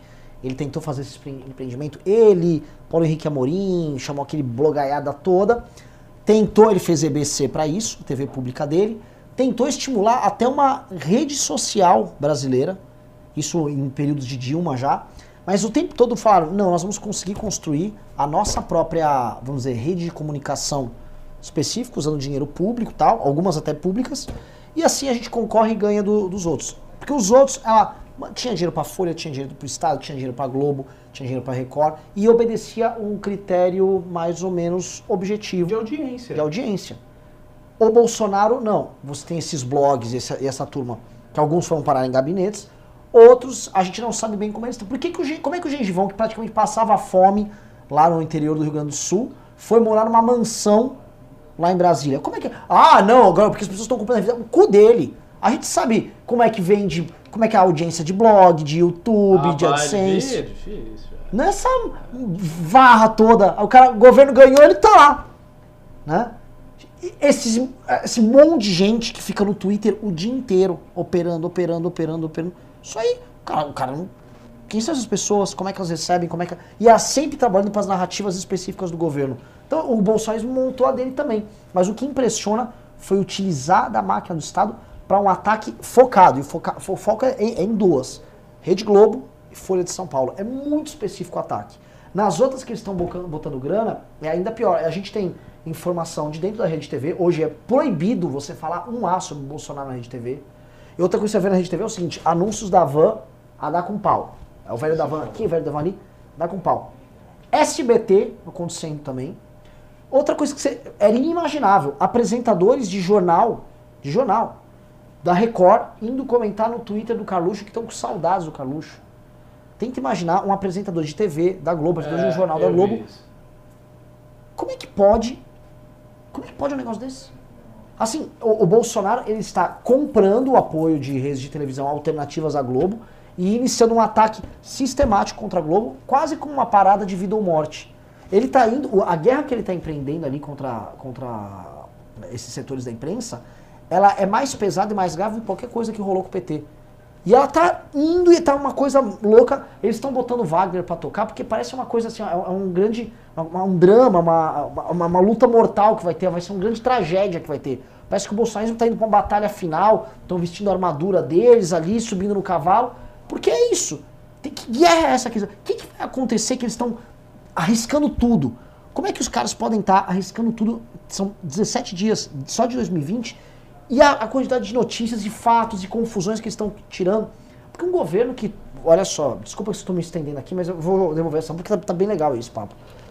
Um governo que tem uma certa garantia de que haverá um crescimento econômico de mais de 2, de 2 a 3% esse ano.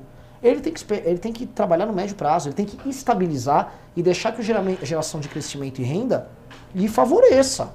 Ele, o governo ele não está igual o Temer, desesperado para ter um PIB crescendo, ou a Dilma no, no, no segundo mandato. Ele está cavalheiro, a expectativa de crescimento em 2020 e 2021, boa. Ele tinha que estabilizar. Então, o que será essa grande. Por que, por que essa grande guerra? Devolva a bola.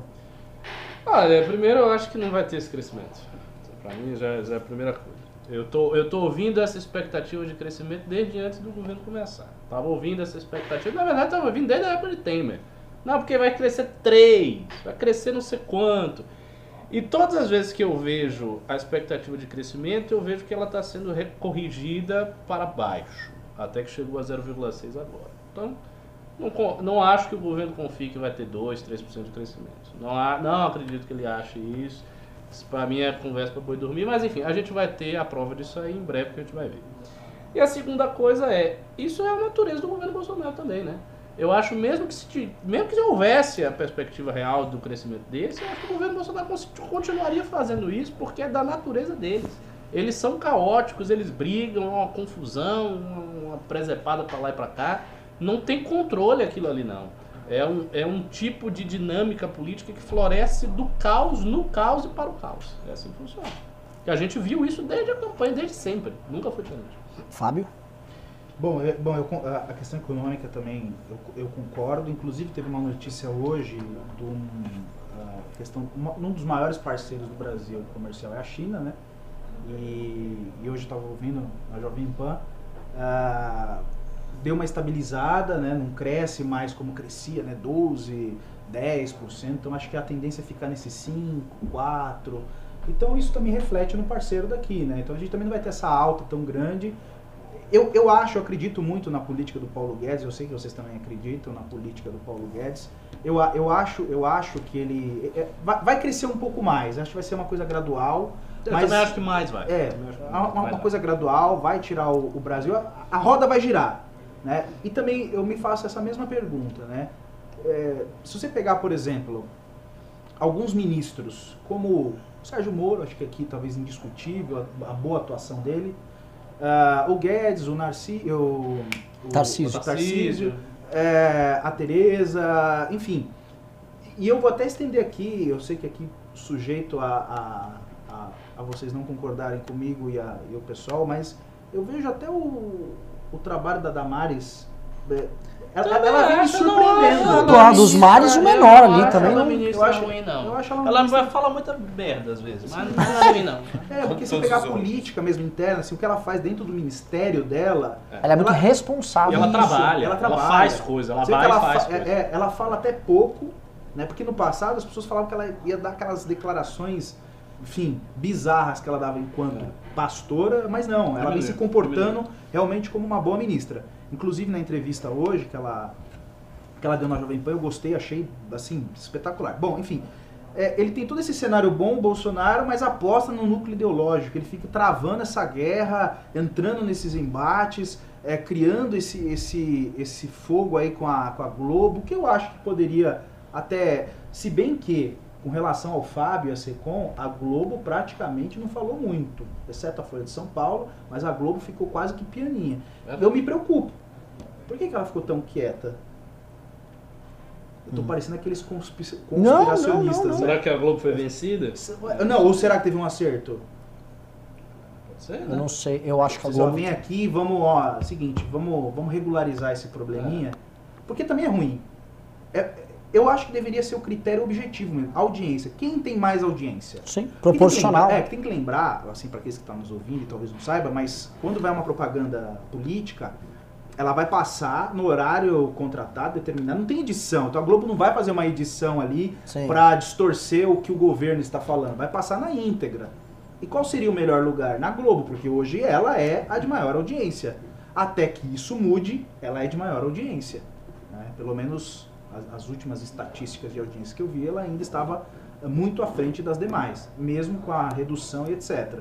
Então, se eu, uh, na posição de, de, de, querer falar para um público maior, eu apostaria nessa aqui. E de uma forma eh, equacionada ali, olha, você vou, vou dar tanto, eu não, não, não faria essa, essa guerra contra a Globo. Mas de toda sorte, nesse episódio do Fábio, a Globo simplesmente se manteve quase em silêncio. Eu não vou dizer totalmente em silêncio, porque o G1 chegou a publicar, etc e tal.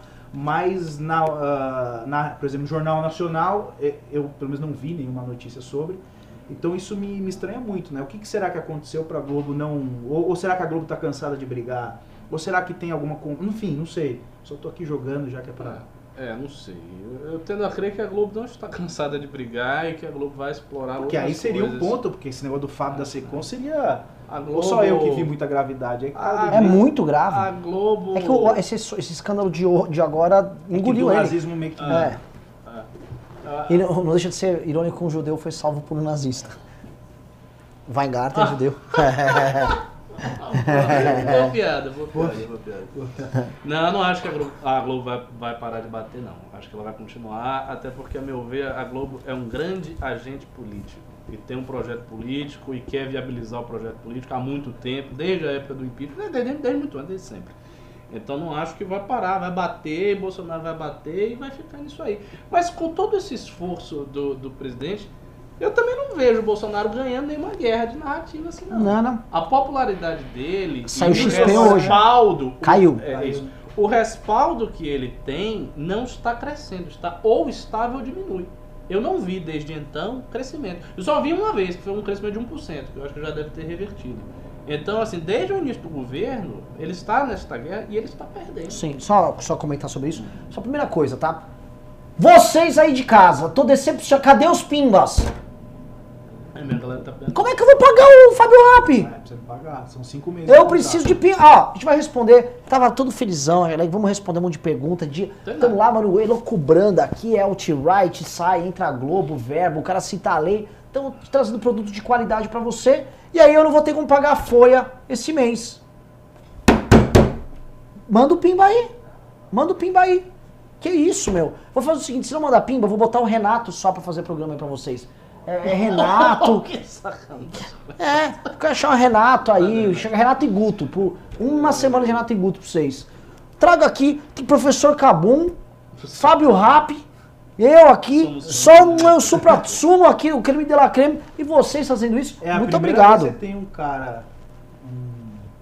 Como que é? Você falou? Você, a Eu sou um muçulmano. muçulmano e um nazista no mesmo. Pois é, Não é? pois é. E viu que aqui, o Brasil une, né? A MBL une. pois olha, é. olha que não, olha que nós já tivemos conversas perigosas na época da solução final. Teve um monte de Jerusalém. Pois é. Vamos lá, eu vou, eu vou, vou, depois de fazer essa observação aqui, teve pimba ou foi um fiasco total nosso de- de- de... Tivemos cinco pimbas. Não, a galera vai pimbar de agora em diante. Vai comer. Vocês vão parar com essa putaria, entendeu? Mas se não fosse o Leandro Coller, seria bem menos. Sim. Um cara tá falando, já sou doador recorrente. Demais. Não é isso que O pa- pastor Renan. Muito Até bom. a alma. Bota o chapéu de vaqueiro. Valdemiro. Santiago.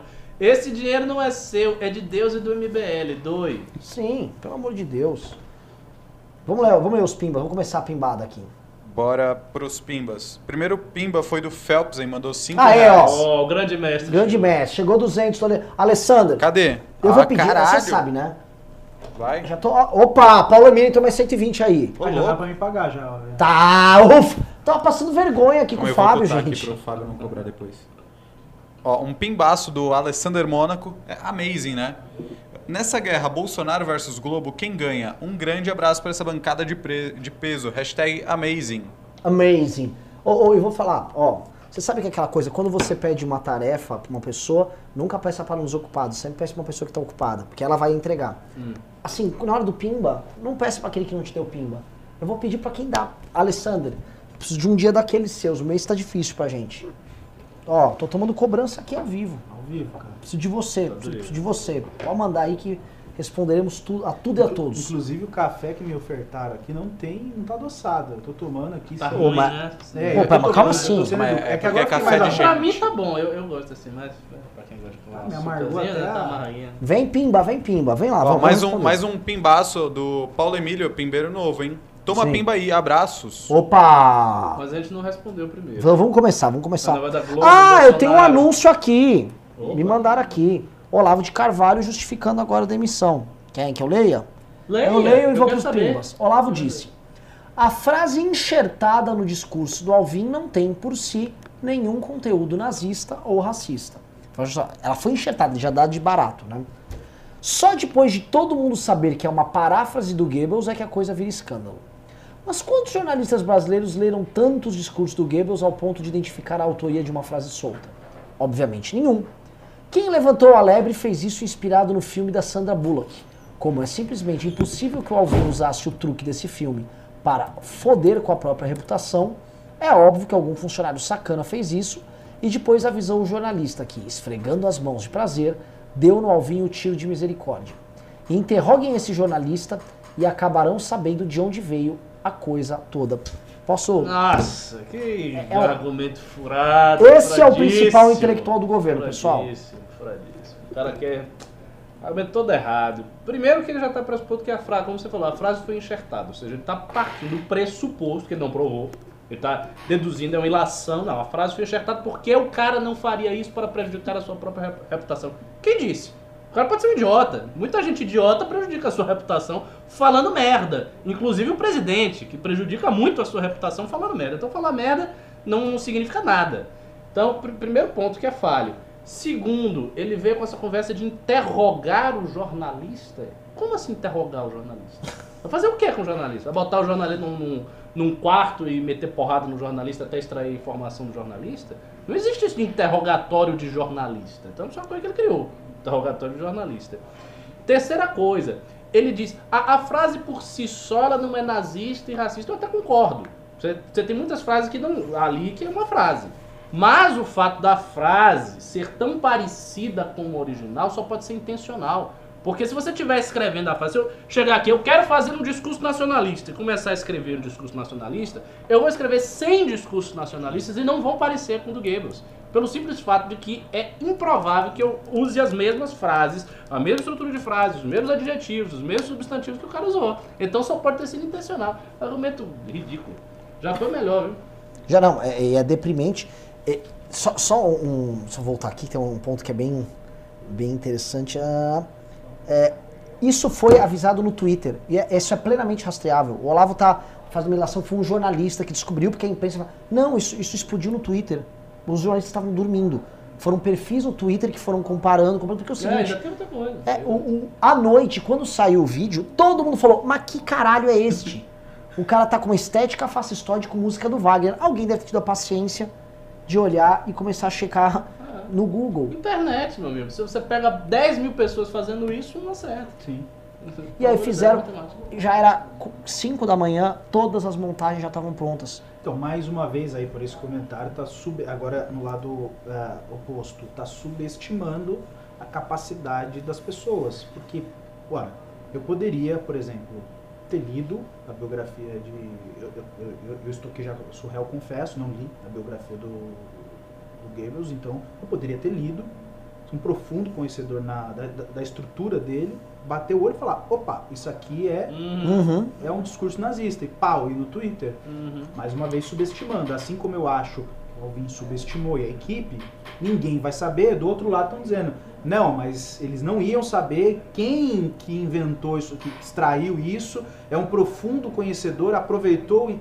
Cara, é- eu acho que é pior, é, é um remendo pior do que a, a- a- o problema. Eu acho que era tão mais simples dizer assim, ó, realmente esse cara cagou, cagou ele vai cagou e a gente tá bom. tirou. Eu É, não sabia que ele é, era. Eu, eu, eu- eu- olha, e se eu fosse presidente, é sempre assim, né? Se eu fosse, se eu fosse, se eu fosse o Brad Pitt, né? Se eu fosse tudo isso. Mas assim, o fato é. esse cara cagou. Ele É, é, ele é- eu não sabia que ele era nazista, coloquei ele porque achei que era bom, mas ele errou e saí. E que fique avisado, qualquer outro que fizer algo parecido tá fora. Ficaria tão mais A nobre. questão é que o Alvin é um. O Alvin é um cara da confiança do Olavo, Até pro, tal. então, a- a- a- até Mas- pro Olavo falaria, olha, eu não sabia, eu não, porque ele fala isso. Hum. Eu sinto que eu, eu, eu também, é, por um tempo fui aluno do Olavo, é, assim, é, ele, ele fala isso, olha, eu não tenho controle dos, dos meus alunos. Sim, ele diz isso. Ele poderia dizer, olha, eu não tenho controle, esse cara aí é um louco. Aliás, no início da, sa- salvo engano, no início da tarde e tal, ele, ele deu esse... Falou, ele falou, esse cara é um louco, exatamente. assim. Ele disse, talvez o, o, o Alvin não esteja bem da cabeça, não sei o Sim. quê. Aí o Alvin disse, não, vou provar para o mestre Olavo que eu estou bem da cabeça. Ele deve ter ligado para o Olavo, deve ter dito, ó, me sacanearam aqui, não sei o que, não sei o que, você me ajuda. E o Olavo foi lá e ajudou. Isso aí que aconteceu. Aqui chegou aí um... Agora, o pimba Mais anterior foi a disputa da Globo com o Bolsonaro. Bom, minha opinião, em resumo, eu acho que o Bolsonaro perde numa disputa com a Globo pelo simples fato de que o governo dura quatro anos. A Globo tem quantas décadas? Outra coisa, sempre importante lembrar, o Bolsonaro não brotou do nada, nem foi eleito sozinho. Nem o discurso que está na boca dele surgiu de um momento de clarividência dele. É. Bolsonaro faz parte de um fenômeno que ele trabalhou com muito afinco no ano de 2019 para tentar destruir. Não destruiu, transformou todo mundo em adversário e agora ele que está frágil na planície, tomando tiro de tudo quanto é lado, apoiando a Globo. Isso aí. Próximo Pimba, vamos lá. É, Phelps hein, mandou 5 reais assim que manda, ó. Provavelmente ele falou isso pra alguém que tava nos comentários falando, eu não sei mandar pimba. Ah, Phelps é um clássico. Isso aí. Eita 3000 mandou 2 reais. Ótimo MBL News. Novamente, legal trazer o rap. Maravilhoso. Seguinte, mandem mais pimba pra poder pagar ele pra ele poder vir mais. Eu vi com que cara o cara aqui.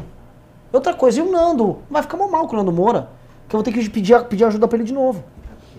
Segundo dizem, ele É. me paga Sim. E, e eu só quero frisar que o Arthur está abaixo de mim. Tem que ficar bem claro. disso. É, eu Ele só quer quero- mandar é, no futuro prefeito É de São Paulo. isso, é, essa- essa- acho que essa parte aí podia enfatizar mais, entendeu? Eu estou nessa estrutura. Acima do Arthur. e- isso. O que também não é muito. E você acima tá dele. acima. É. Agora calma, você tá acima do Nando Moura. Não, não, tô abaixo. Ih, rapaz, então o Arthur está abaixo do Nando Moura. Sim. Rapaz, isso vai ser um conflito sério, né? Sim, esse Arthur não vai Arthur aceitar não isso vai facilmente. permitir um negócio desse. Se bem que tá acima do Arthur, não precisa tanto, né? Basta uma brincadeira. Só uma piada aí. É, a gente precisa de piadas de altura com o Arthur. Porque Foi uma é piada à baixo. altura Sim, dele. sim. dele. O Ar- O Arthur não é um cara que tá à altura da própria coragem. Vamos lá. Uh, Armando Marcos mandou dois reais. Antes de nazi, aquilo era puro Estado Novo, 1937. É que é o Estado Novo, né? Não era nem, não era nem original, ele tentava copiar essas É, porque referências. tu, é, foi, foi vários autoritarismos parecidos nesse período, mas com as devidas diferenças de proporção. É isso aí. O próximo pimba é do Leandro Coller, mandou cinco reais. É plenamente possível ser antissemita e pró-Israel com coerência. Basta sustentar que todos os judeus devam ser deportados de lá. É verdade, é plenamente possível você sustentar isso. Inclusive, tem muita gente que já sustentou essa ideia de que todos os judeus deveriam sair e ficar lá no Estado de Israel e não contaminar o resto da população. Mas essa ideia não circula entre os formadores de opinião do olavismo e do bolsonarismo aqui. Eu não vejo ninguém dizendo vamos tirar a galera judia do Brasil, dissolve todas as organizações israelitas, manda esse povo todo para lá e foda-se esse pessoal. Não vejo ninguém dizendo isso. Então, É isso aí. Ele mandou mais um pimba de cinco reais. Mas, Renan, pra mim a Globo é como os bancos do Brasil. A mesma elite, você não acha? Acho. Mas ninguém aqui tá passando pano pra Globo. Todo mundo sabe do problema gerado pela Globo. Das narrativas criadas pela Globo. Ninguém aqui, assim, não é assim, ah, tô com a Globo. Não, não, não. Ali a, a, a questão fundamental que a gente tem é: você tem uma elite que é uma estrutura de poder por si só, que tem seus valores, sua moral, sua forma de atuar. Você tem um cara que chegou lá no poder e tá tomando decisões infelizes no enfrentamento dessa elite. É. Agora, eu vou dizer, se eu estivesse na condição de Bolsonaro, assim, tipo, em vias de disputar, eu teria uma equipe minha só, só para estudar mecanismos legais de eu quebrar a perna de todos os meus adversários.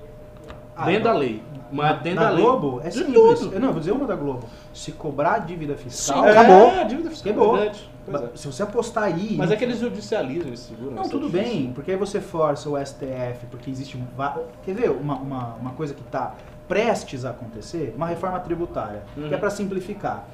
Qual, qual é o medo é, da oposição ter uma reforma tributária? É que se você começa a pacificar, acaba a, a- a judicialização. E aí as pessoas vão ter que pagar. Sim. Ou, ou, ou vai ter É, isenção. Bem, bem pensado. Ou vai ter verdade? isenção. Então aí a, a- a Globo fala, não, deixa essa discussão aí, não passa a reforma tributária, pelo É amor verdade. de Deus, deixa aí, vamos judicializando tudo. Então eu faria força para passar a reforma tributária, pacifica, simplifica, ou forçar com um parecer, por exemplo, colocar o nosso grande AGU para trabalhar, para ele pacificar isso logo, né, tentando pacificar junto ao STF, pacificando isso daí. Então, vai cobrar da Globo? Vai. No momento que você vai cobrar, aí a empresa não se sustenta. Das duas, uma, ou você tira, porque assim, não existe uma empresa dessa já- você já veio aqui com Então, a ideia toda assim, as baterias de fuzis. né? Cara, eu sou advogado de vocês, né? Que- É, vocês não me pagaram ainda. Tô, tô, tô contando, inclusive não coloquei é, é, gasolina no meu carro esperando, Os pimbas aí. é, esperando, porque senão eu não saio daqui da frente. né? Então, assim, é, é- é uma empresa como a Globo, ela não morre, ela não desaparece. O que, que pode acontecer? Uma outra, uma outra empresa comprar ah, a dívida, né? Ah, assim, ela não vai, eu acredito que o Paulo Guedes não vai deixar uma empresa com milhares de funcionários, assim como aconteceu, por exemplo, com a Avianca agora recente, É, é. que entrou em recuperação judicial, acabou, assim, isso, isso não é bom para o país. Não, claro, você não pode simplesmente dizer derrubou e acabou. É, derruba você faz o quê com os empregados? Ah, vamos colocar na Record, não tem espaço para todo mundo. né? Então, provavelmente troca ali, uma outra empresa compra, etc e tal, pela é, há, há- há mecanismos legais para você dívida. O fato é, é, é os adversários. Sim. Não sei se dá para pleitear aqui um cargo no governo, me coloca lá que eu Um destruidor, um vou destruidor, contencioso. um é aí DGR, tá. Geral da República. Essas coisas, pra você ver como o governo é competente. Você já chegou rapidamente com soluções plausíveis, viáveis e legais. E o governo não faz isso. Nenhuma delas foi. Porque é, é- é a mesma coisa que o Renan tava falando assim, isso daí, ele não dá. Isso não dá ibope. Isso não dá ibope. Isso não é legal você falar, olha, tem uma medida judicial. Não, não, isso não é legal. É, É. como números na economia. Ninguém gosta de falar de números É de economia. O que, o que que dá é brigar nessa questão moral, ideológica, etc. Por isso mesmo eu tendo a crer, sempre disse isso, que a luta que Bolsonaro tanto alardeia fazer contra a esquerda é muito fake. Eu não vejo É uma luta essa estética. não- exato, eu não vejo É luta essa luta toda. lógico. Faz esse negócio, ah, falar o esquerdista, não sei o quê, mas a, a, a luta mesmo, a coisa assim dos bastidores, eu não vejo ele se esforçando tanto pra fazer, não. Até porque pra ele é bom ter a esquerda fortalecida. É, mas vou né? falar um negócio. O modelo de ação política ali que o, que o Fábio descreveu para derrubar a Globo passa muito pelo Congresso e tal. E, É, e, A essa altura do campeonato. e o, que o PT poderia ter. O PT conseguia fazer isso.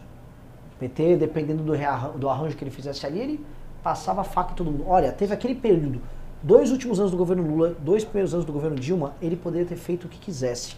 De 2008 a 2012, ele tinha a faca e o queijo É, na mão. né? Tanto que as esquerdas dizem que Sim. ele traiu a esquerda por não fazer. Sim, Eu posso pôr a última pá de, de terra no meu túmulo, sim. que aqui eu vou me afundar mais ainda. Olha só, a gente fala da Globo, né? Agora esse negócio aí de caças bruxas no relacionado à Receita Federal, etc. Pejotização e coisa e tal. Dívida fiscal, etc. Cuidado, porque não é só a Globo que tem essa dívida. E não é só, não é só a Globo que tem problemas fiscais, Sim. trabalhistas.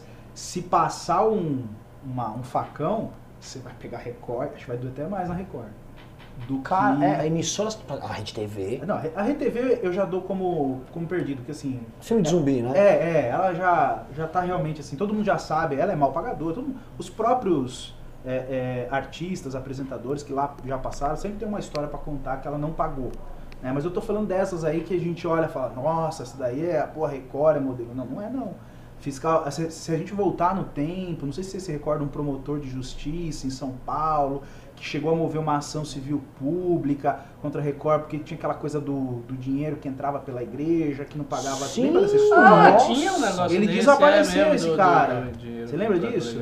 É, que entrava pela igreja e aí como a igreja não paga, assim, não é que não paga todos os impostos, mas tem ali uma isenção em- de certa medida. E, e aí tinha essa, essa, essa questão de eh, o dinheiro entrar por lá, mas financiar aqui a TV. E aí a Globo, de outro lado, também devedora, mas tinha interesse. Não, então, ó, manda entrar o dinheiro pela, pela empresa, pelo PJ da TV, que vai pagar todos os impostos, não pela igreja. Então tinha essa briga lá e de repente isso aí desapareceu dos telejornais. Esse promotor. Eu, eu me lembro até na época que eu perguntei para um colega que dava aula comigo num cursinho: "Falei, o que, aconteceu com aquele promotor? Ele falou: Ih, cara, foi lá pro interior, não sei da onde, tá lá quietinho, que é basicamente isso que acontece com quem briga com grande. E não tô falando que só brigando com a Record, assim também com a Globo. Cadê os, os procuradores federais que estavam executando a Globo? Onde eles foram, né? Assim, cadê? Eu, me lembro que a Record fez uma reportagem toda. Eu lembro. é, enfim, que é bem outro feita, tema. aliás. Esse, essa treta que houve até morte envolvendo a FIFA. Que houve, envol, Sim, tava, a Globo estava sim, envolvidíssima. sim, sim. A questão do terreno também da Isso, Globo, também. aqui em São Paulo. Isso. possivelmente ela teria tomado, não poderia ter construído ali, etc e tal. Então, assim, essas coisas, assim, se for passar realmente de uma forma legal, porque você não vai aplicar só para uma, só Sim. para a Não, Globo. você tem que aplicar Pra todo todos. mundo e acabou. Então, eu acho que ninguém sobrevive. A Ah, ideia é ninguém Mas sobrevive. isto, ainda passando para todos, poderia ser um formidável instrumento de força política, porque aí você faria os acordos por cima com outros grandes conglo- conglomerados, já construindo como é que vai ser. Verdade. E pagaria a dívida, né? Eu sei, eu, eu sei que essa tese é muito abstrata, né? Mas se você pegar todo esse dinheiro de dívida fiscal, olha que a gente não ia ter problema com, com dinheiro por um bom tempo, se eles pagassem, né? É. É isso aí. O próximo Pimba é do Juliano Lerrer, mandou 20 reais. Fala pessoal, chegando agora, nem sei as pautas, depois vejo o início do programa. Já recebi meu livro, ainda não decifrei algumas assinaturas, mas ficou show de bola. Abração. Vida longa ao MBL. Fábio, venha mais vezes ao News. Um abraço. É só eu pagar ele, gente. Mas precisa mandar pimba. É isso aí, ó. Porque ó, o último Pimba da noite é o do Leandro Coller, mandou dois reais. Chama o Nando Moura pro News. Chama no meu por isso. Tá chamado. Nando Moura, é, venha pro MBL News. Ele não virá. Não fico Um dia que ele vier, me chame, que eu Sim. queria conversar sobre rock. É isso aí, acabaram os Pimbas. Ô louco. Cadê, o maior- cadê o nosso mestre? Tratores Teixeira? Não, pô. Ah, foi o Amazing, a gente já respondeu o Amazing, é verdade. Pessoal, é o seguinte, cadê os pimba aí? Cadê? Deixa eu ver, vou, vou lendo uma pauta aqui que o pessoal vai... Vocês não vão me trair, hein? Ó, tem a pauta da Regina Duarte, hein? Ninguém Ah, falou aqui, sobre ela. Vocês estão sabendo que quem está cotado para assumir é a Secretaria de Cultura, né? Será que ela vai? Então ela tava dando uma entrevista na, no Pingo nos Is, eu Hum. agora que encostei o carro aqui, eu parei de ouvir, mas ela falou que estava consultando os familiares, até, até onde eu vi, não sei qual foi o desenrolar. Se eu Ela fosse da família dela, dizia, minha filha, pelo amor de Deus, recuse. Mas ideologicamente ela tá alinhada, né? Tá, mas é. é... Rapaz, ser, ser secretário do governo Bolsonaro, desse governo caótico desse jeito. A Regina Duarte é uma figura pública muito famosa. Ela não é tipo o Roberto Alvim que ninguém conhece. Ela é uma atriz que tem uma carreira gigante aí, famosa, conhecida por todo mundo, circula em todos os lugares. Eu acho que pra ela, enquanto grande atriz e tal, seria uma coisa horrível. Horrível. Será se que ela- envolver com essa confusão toda. Será que ela tem saúde? Assim, porque ela já é uma senhora, né? Assim, eu, não- eu não sei exatamente a idade dela, mas ela deve ter ali a idade da, próxima da minha mãe. Minha mãe, já, minha mãe é de 47, tá com 70 e qualquer coisa, eu não sou bom de conta. Ela deve ter por aí. Tá que aguenta o tranco. É, se ela tem saúde, ela vai perder. É, o que eu tô vendo aí nessa história, é assim, primeiro, a Regina Duarte, ela vem frequentando todas as manifestações, ela participou de algumas das nossas, as últimas ali no final de, de, de começo de 2016, mas ela estava presente nas manifestações bolsonaristas esse ano. Ela comprou a agenda do Bolsonaro e meio que... Não, é, ideologicamente ela, ela, tá alinhada. é, ela tá totalmente alinhada. E eu acho que também tem um aspecto assim, nessa idade, ela pode se preocupar com a. com a. Ah, com história eu vou deixar, que legado eu vou deixar, e talvez ficar quieta, ter uma carreira irrepreensível, ou ela pode ousar, né? Ou, é, pode. E ela pode ousar, assim, eu ah, não acho assim a, ma- a mais brilhante das. Acho que ela tá- vai entrar num, em temas muito espinhosos. Primeira coisa que eu queria saber é o seguinte. ela nem sabe, ela nem assim, ela não deve nem entender direito esse negócio de Olavo, essas Sim. coisas todas. Ela vai entrar num, numa Achando selva escura, perigosa. Ela vai ficar, ah, eu vou aqui porque é um governo patriota de pessoas contra a corrupção e de direita porque eu não gosto dos comunistas. Aí vai lá toda sorridente, entrar na cova dos leões, tá doido. Sim, ela não tem a menor ideia do que tá fazendo. Ela vai achar coisa. Tô com o Moro aqui, Moro, tô É. lutando pelo Brasil. Cara, cara, se esse fosse o governo do Moro, os problemas iam ser de outra ordem. É, tivemos mais dois pimbas. Vamos lá, lê aí. Vanderlei Pastrello mandou 5 reais, cincão pro advogado pegar um mototáxi. Espero que não vá longe. Bogoi mandou 5 reais. Na real, desde 2013, quando essa crise política estourou, eu não vejo como ela pode acabar facilmente. Diz aí como o Brasil ter sossego de tanta treta. Bogoio, puta pergunta, mas com 5 reais, né? Tem uma, assim, a gente tem, tem que fazer um tratado de ciência política aplicada à história contemporânea do Brasil. Né? A gente pode tentar esse tratado aqui, mas com 5 reais. É, bota aí uns 50 pelo menos. É, aqui ó, bota mais 45 aí, pelo menos, né? Cinquinho aí, o cara quer que. Por Não, favor, é, de- é. desvendem a, a, a lógica interna da teoria da relatividade, blá blá. Tá, vamos lá, mas é 5 cinco conto. Ó, mais um pimba. E aí, ó. Um dia sem tão de longe no Blink-182 é um dia em vão, mandou 5 reais. Cheguei agora, desculpas já falaram isso. Renan, explica essa coisa de abre aspas. O Paulo Guedes é mais alvin que do que você imagina, fecha aspas. Cê- foi um tweet meu. Ah, não sei se é o. Né, o- Não vi. É o seguinte, foi- eu fiz, eu tava fritando no Twitter hoje de manhã, né? Vou pegar, vou ler o tweet inteiro aqui pra explicar, mas é um tweet bem polêmicozinho mesmo. Ah. É bastante polêmico. Vamos lá.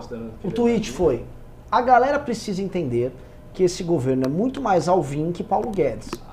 Na verdade, até Guedes é mais Alvin do que você imagina. é porque é. Vocês imaginam um Paulo Guedes e o Paulo Guedes real é outro. Né, As pessoas estão imaginando o Paulo Guedes assim, com uma equipe de tecnocratas profundamente liberais, com máquinas impressoras, é, máquinas impressoras, esse é o Ciro, máquinas privatizadoras passando por cima de estatais e cortando gastos. Isso é uma- uma parcela da realidade, né? Não deixa de ser engraçado que o pacote de privatizações previsto para esse ano é muito tímido, é muito do tímido. O Fernando Henrique, social-democrata, privatizou a Vale e as Teles. Pau! Numa época que era impensável isso no Brasil. Aqui está naturalizada a ideia de privatização. A gente poderia falar, vamos privatizar, sei lá, toda, toda o setor de distribuição da Petrobras. Vamos pegar a Eletrobras, Correio. Não, Mas nada ele, disso. mas- mas ele tomou uma chanfrada um tempo atrás, o presidente, relacionado a isso. Ele falou, por mim, os bancos é, é, públicos, que seria a Caixa Econômica e o Banco do Brasil, seriam privados, inclusive a Petrobras. Aí logo em seguida veio uma declaração do Bolsonaro falando, não, não, não, essa, essa empresa aqui, essas empresas são estratégicas, etc. Sim. E tal. Será que É, também tem- tem- não tem uma coisa assim, ó, segura aí um pouquinho? É possível, porque o, acho, o Bolsonaro não. Porque Bol- tem, é, porque tem umas, eh, se alguém tiver curiosidade, tem umas aulas do, do Guedes, estão no YouTube antes, antes de, de qualquer coisa de Sim. política. Do Instituto Milênio? Isso, tem Os famosos, eu já Então, vi esses assim, vídeos. é, são muito bons e, e eu não consigo ver o. Aliás, é, tem até um dos vídeos em que eu faço uma crítica, isso lá atrás, criticando eles, dizendo que, nossa, como ele era muito liberal, né? Porque tava metendo pau na, na- na legislação trabalhista. Eu falei, pô, você vê todo mundo como milionário aí do seu mundinho do mercado financeiro. E eu escrevi isso lá, me envergonho, não, não consegui achar o comentário que eu vou pagar. Mas como foi uma conta que eu tinha, qualquer coisa eu vou dizer que não era eu mesmo, não tinha foto, tá tudo certo. Eu era um hater, é, eu era esses caras aí do Twitter. E aí, enfim, e, eu, vi, eu, eu não consigo ver é, é, agora alguns pronunciamentos dele, inclusive ele no Instagram, ele me decepciona muito às vezes no Instagram, com algumas publicações. Eu sei que não é ele que faz, Uhum. mas possivelmente ele olha o que está sendo publicado, né? Uhum. Eu vejo ele caminhando em certa medida às vezes para essas questões ideológicas lá. Ele vai lá e mergulha nisso daí, enfim. Mas se você pegar os vídeos dele lá atrás, ele parece um cara, como eu sempre digo no- nas aulas, assim, eu falo, olha, comigo é política, é, é- eu tiro a emoção da equação, né? Tem que tirar. Eu assim, eu não consigo, eu não consigo, cara, eu não consigo ter esse amor que as pessoas têm por político, mas, mas nenhum. Assim, não, é- eu, não- eu Zero. não consigo, zero. Zero. Assim, a ponto de eu é, é, Senão você fica cego pra analisar. ah, não, eu não, É. não, e é uma coisa que, que é minha, mas eu não consigo. O, Mas o cara virou político, pra mim, eu já, eu já, já vejo a pessoa com certo distanciamento. Sim. Não sei se é uma coisa, sei lá, um- uma autodefesa, enfim, não sei. Cara, mas é- eu vejo que assim, eu não consigo analisar, porque se eu gostar da pessoa, por que, que eu não consigo analisar coisas que o Arthur faz? Porque eu tenho amizade com o cara. Então, às vezes eu falo, putz, é, às vezes ele tem algum. Ele vai lá, posta um vídeo que eu acho escrota a opinião dele, eu mando um áudio pra ele. Eu falo, cara, que. Aí ele fala, não, essa é a minha opinião, de- deixa eu com a minha opinião. Mas eu não tenho coragem de fazer um vídeo porque, eu, puxa, eu peguei amizade. Sim. Então eu tento me distanciar desses, né, enfim. faz sentido. Ah, Agora, no- só, só no pimba ali.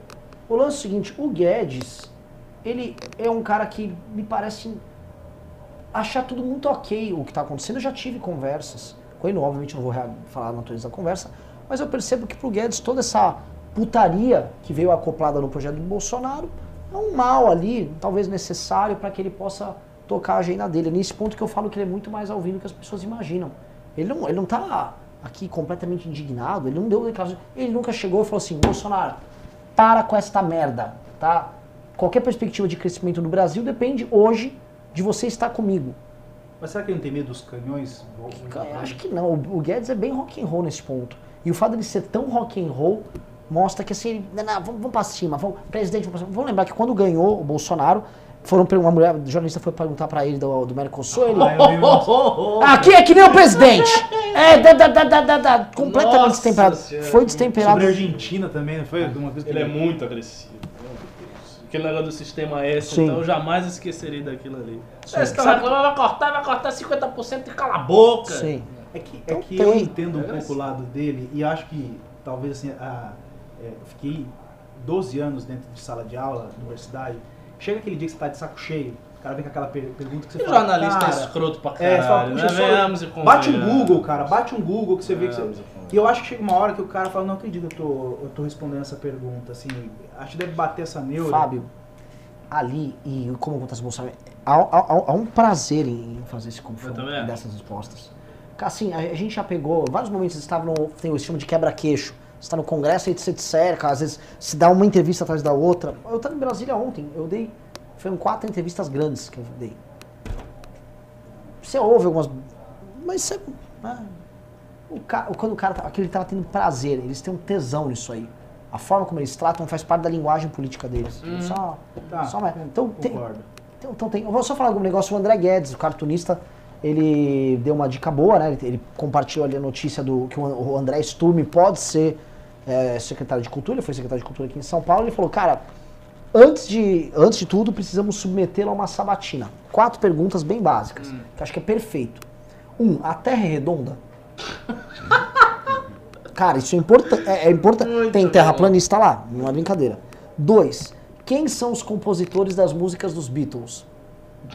Importante. A gente já tem um cara que é terraplanista e acha que os Beatles. É, quem foi Adorno. Ah, o Papolavo, É, né? terceira É verdade. O terceiro é o nazismo é bom ou ruim? E o quarto, Olavo tem razão? Cara, se ele responder direitinho, no mínimo não faz merda. Então vamos ver. O que, que, que que a Regina Boa- Se Regina ele responder direitinho, ele não entra. É. ele vai ter que, pelo É. menos, ele vai ter que escolher das quatro, duas Sim, pra dar uma resposta. sim. Tipo, Regina Duarte, ela acha que a Terra é redonda? Não sei. Ela, ela não é de Leblon? Espero que Brincadeira.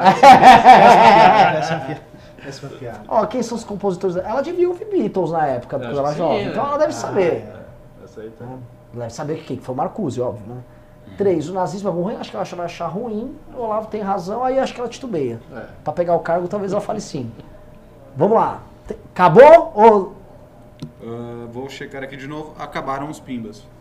acabaram os pimbas? O programa Acabaram. teve audiência, teve comentários ótimos e tal. Alessander Mônaco. Cadê o Aless- Alessandro? Preciso de você. Preciso de você e da Tratores Teixeira. Eu tava olhando aqui, não- eles não mandaram nenhum TED. Nem dá, passou do horário, né? É. Porra. A gente faz tanta propaganda, eles podiam dar o dinheiro mesmo. Sim, sim. É verdade isso da- da- do- dos tratores? Não, mas pode contar a história, assim, é maravilhosa a história. O Ricardo já não aguenta, mas tudo news tem história. Ah, fale, fale. Foi o seguinte, bem, bem rápido aqui pra quem tá nos assistindo. música aqui enquanto ele conta Eu a história. banheiro. Estava eu e o Kim lançando o livro em Porto Alegre. E eis que o. o- Ninguém quer ver fomos convidados história, no dia né? Todo mundo seguinte, já o viu. Para ir para a cidade de uma Guaíba. Pedro lá na Twitch. Pra quê? A gente ia Ah, numa TV Guaíba. Ah, fabuloso, a gente vai numa TV. Ô, o que, que você tá fazendo aí com o videogame?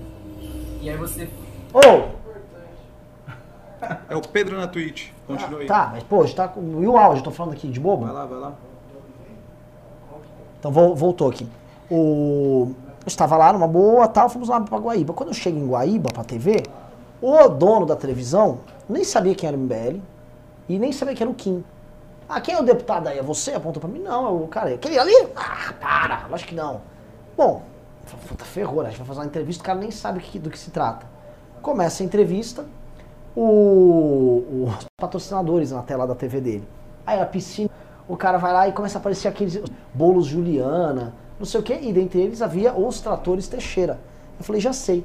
Entrevista com o cara inteiro, ele não sabe o que a gente tá fazendo lá, eu só vou falar trator Teixeira. Fiquei o programa inteiro. Olha, entendi, boa pergunta, mas a gente tem que falar antes da importância dos tratores Teixeiras aqui pra região. Aí eu entrei na internet, pesquisei sobre os tratores e foi uma maravilha. Belíssimo programa. Só falei trator Teixeira, dali em diante a gente decidiu, vamos tornar eles famosos. Tanto que hoje você vai no site da Tratores Teixeira, tem assim dezenas de Mas comentários. eles contribuem. Não, Ah, não. Então, Tratores Teixeira? é. Por favor, Tratores Teixeira tem que contribuir aqui com o Sim. MBL. E é uma loja muito modesta. Você olha as fotos da Tratores Teixeira, tipo uma casinha assim. É do Rio Grande do Sul? Lá em Guaíba, do lado de Guaíba. Porto Alegre. E cê, é, também nós atuamos aí com o escritório. Vamos lá, teve um último pimbinho aí. O último pimba foi do Érico Vieira Pérez, mandou dois reais. Olavo é tão prejudicial ao Brasil quanto o Dirceu? Não, eu, eu não acho. Olavo tão prejudicial quanto José Dirceu? Bela pergunta e eu acho que dá pra trabalhar isso aí. Os dois padecem do mesmo mal. Os dois têm uma ten- tentação autoritária. Acho que a doença dos dois é a mesma. Os dois eram amigos, inclusive, né? Sim, foram na época do Partido Comunista. Isso. não- A coisa é como assim, a origem dos dois é a mesma. E os dois tocaram suas vidas com projetos muito distintos, muito diferentes, mas são uma espécie de formuladores, cada um de um campo. É, O Olavo, assim, os danos do Olavo estão acontecendo muito rápido e, e a casa está caindo também muito rápido. O do Dirceu é mais sólido, mas acho que o, o Dirceu causou danos mais permanentes, assim, na, na- no, no Brasil, em, em diversas áreas da cultura, o, a economia. Os senhores É, eu- o, o que eu acho é o seguinte, o, o José Dirceu não causou o benefício que o Olavo Olavo foi muito, muito importante para o próprio surgimento da direita. O que aconteceu é que, de certo modo, ele criou, ele ajudou a criar e também está ajudando a destruir. tipo, fez o castelinho e agora está metendo murro. No caso do Dirceu, não. Até porque eu não vejo simetria entre a direita e a esquerda. Mesmo com todos os problemas de Bolsonaro, eu não vejo essa simetria. Eu acho que a esquerda é bem pior para o Brasil do que a direita. Bom, concordo em número e gênero, caso aí. Agora, ah, com relação ao. a- eu escrevi uma vez um, um artigo que, aliás, um professor foi no mestrado. era, era na aula de filosofia e eu quis impressionar o professor, não deu muito certo. Era para falar sobre a diferença de totalitarismo e autoritarismo e eu comecei com uma frase assim. Me recordo até hoje, porque foi tão traumático, a primeira vergonha assim, mas aquela que você passa, que você dá vontade, você fala, puxa, sabe aquele negócio de ninja, de você bater e sumir? Ah. E eu, eu, comecei dizendo assim, ó, ah, o texto dizia, é, todo mundo tem um, um, um, autoritari, um, um autoritário dentro de si basta você dar asa ou encontrar algo do gênero, enfim. E o professor olhou para mim e era, é, e era, não vou falar o nome dele porque ele ainda é muito conhecido da PUC São Paulo, muito conhecido. Ele olhou para mim e falou assim: "Você tá maluco?" Nossa, que agressivo. Ele falou: "Você tá maluco? Como assim?" Você fala, todo mundo tem um algo. Eu falei assim, tem. Eu falei assim, ó. É, é defensável. Aí eu, eu, eu, fui até, dei um exemplo tosco, mas era um exemplo. Eu pego uma criança. Eu falei, você fala de criança? Eu falei, é, a criança. Eu tenho uma filha e ela vai encostando em algo. Você não fala para ela, para, ela derruba. Uhum. Então ela age ali no instinto que aquele mundo é dela, é autoritário, as regras são delas, etc. Vou tentar explicar isso aí. Bom, enfim, para dizer que quando você diz que o, o, a, a, o Olavo é autoritário, tem, todos nós temos esses traços. É que tem hora que a gente dá uma segurada para não deixar florar. E temos que lembrar que o Olavo ele saiu, é, assim, eu acho ele genial, eu nunca vou dizer o contrário eu sei diferenciar o autor ah, ah, ali enquanto um, produtor de, de, obras, de textos, etc., da pessoa. Eu hum. posso odiar a pessoa, mas eu olho e falo, não, ele contribuiu intelectualmente pro... E, aliás, ele ser um cara autodidata, né? Assim como outros é. foram, e assim, a gente tem que dar o braço a torcer porque é difícil ser autodidata. Sendo que ele saiu da escola no, no terceiro ano primário. É, então. A pessoa que sai da escola no terceiro é. ano primário geralmente é o quê? Servente pedreiro. Exatamente. Assim. Então, assim, ele tem alguns textos que ele conta a trajetória dele é, para o mundo intelectual, até tem um texto dele que fala sobre hermenêutica. Enfim, é, é para dizer o quê? O que o professor Olavo, ele é um cara autoritário no sentido que. Uh, ele começou a pegar um protagonismo nesses últimos 3, 4 anos é, tão grande que eu fico me perguntando se eu estivesse no lugar dele, uhum. porque se o poder intelectual, para a gente que fica ali muito tempo nos livros, uhum. ele é sedutor. Se alguém fica te, te elogiando, cara, você é bom, hein? Você é bom, hein? Cara, aquilo vai te dando uma vaidade, assim, vai, te, vai te alimentando, vai massageando. Chega uma hora que você talvez. Eu, eu, eu me coloco que talvez eu, eu também ficaria um pouco autoritário, sim. Eu estou dizendo, eu estou sendo mais humano possível nesse sentido. Sim. Eu acho que eu seria autoritário. Diferente do, do Dirceu. Para mim, ele não é só autoritário, ele é criminoso, ponto. É, eu, eu acho criminoso. que o, o, Então, assim, eu, eu, não gosto de comparar o cara que é autoritário numa ideia com outro que é criminoso. Praticou do crime mais, é, assim, do mais simples, assim, do, olha, se desse pro, pro Dirceu bater carteira, tipo punguista, ele faria. Olha, eu vejo muito, assim, eu acho que muito do que faz um ladrão, um bandido é a ocasião.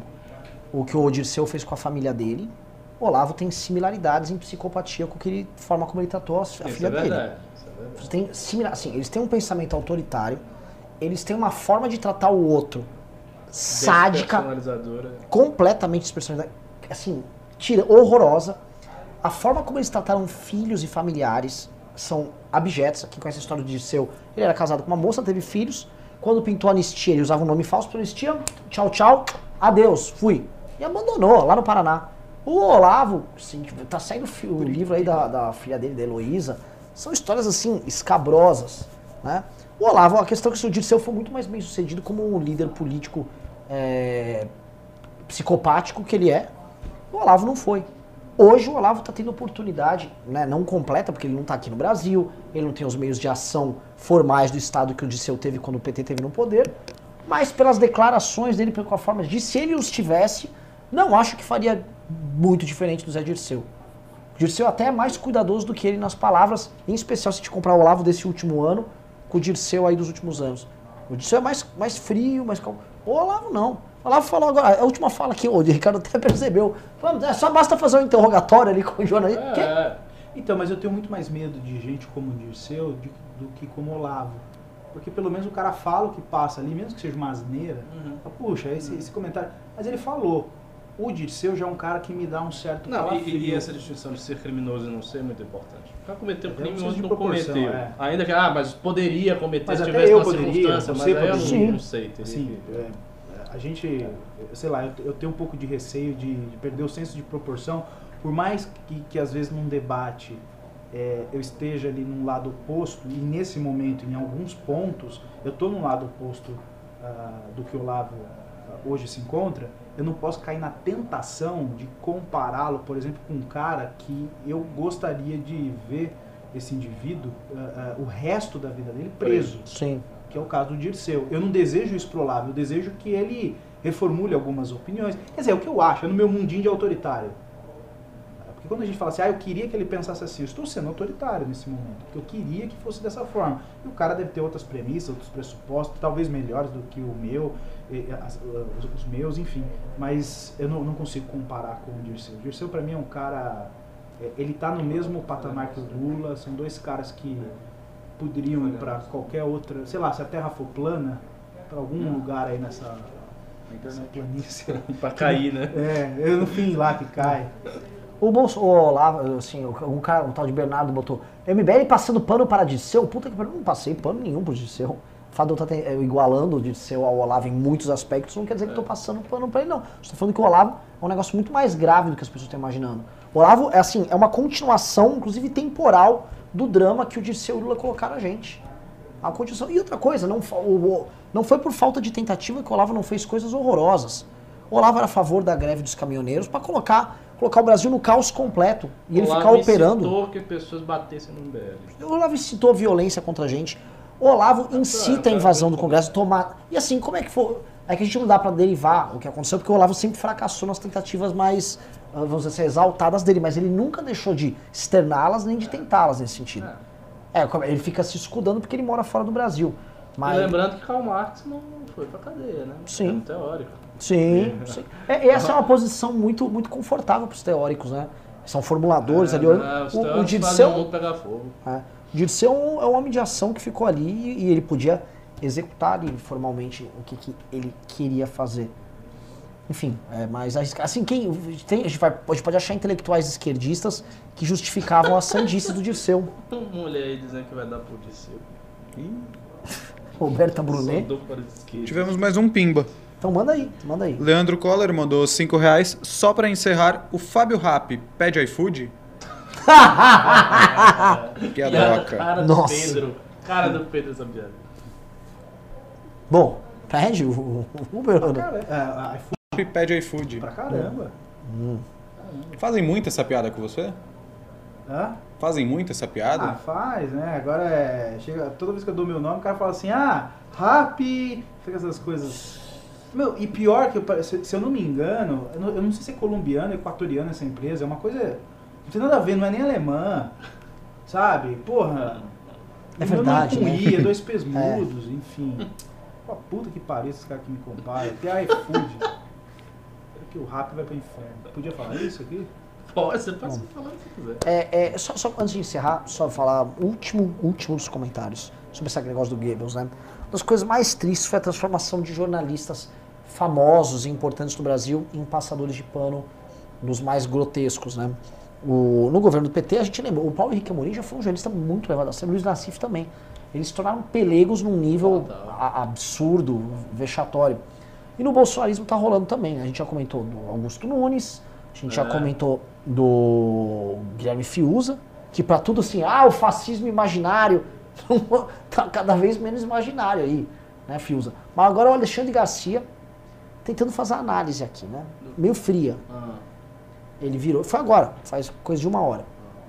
Vi agora o pronunciamento do então secretário da Cultura. Um, não entendi nada.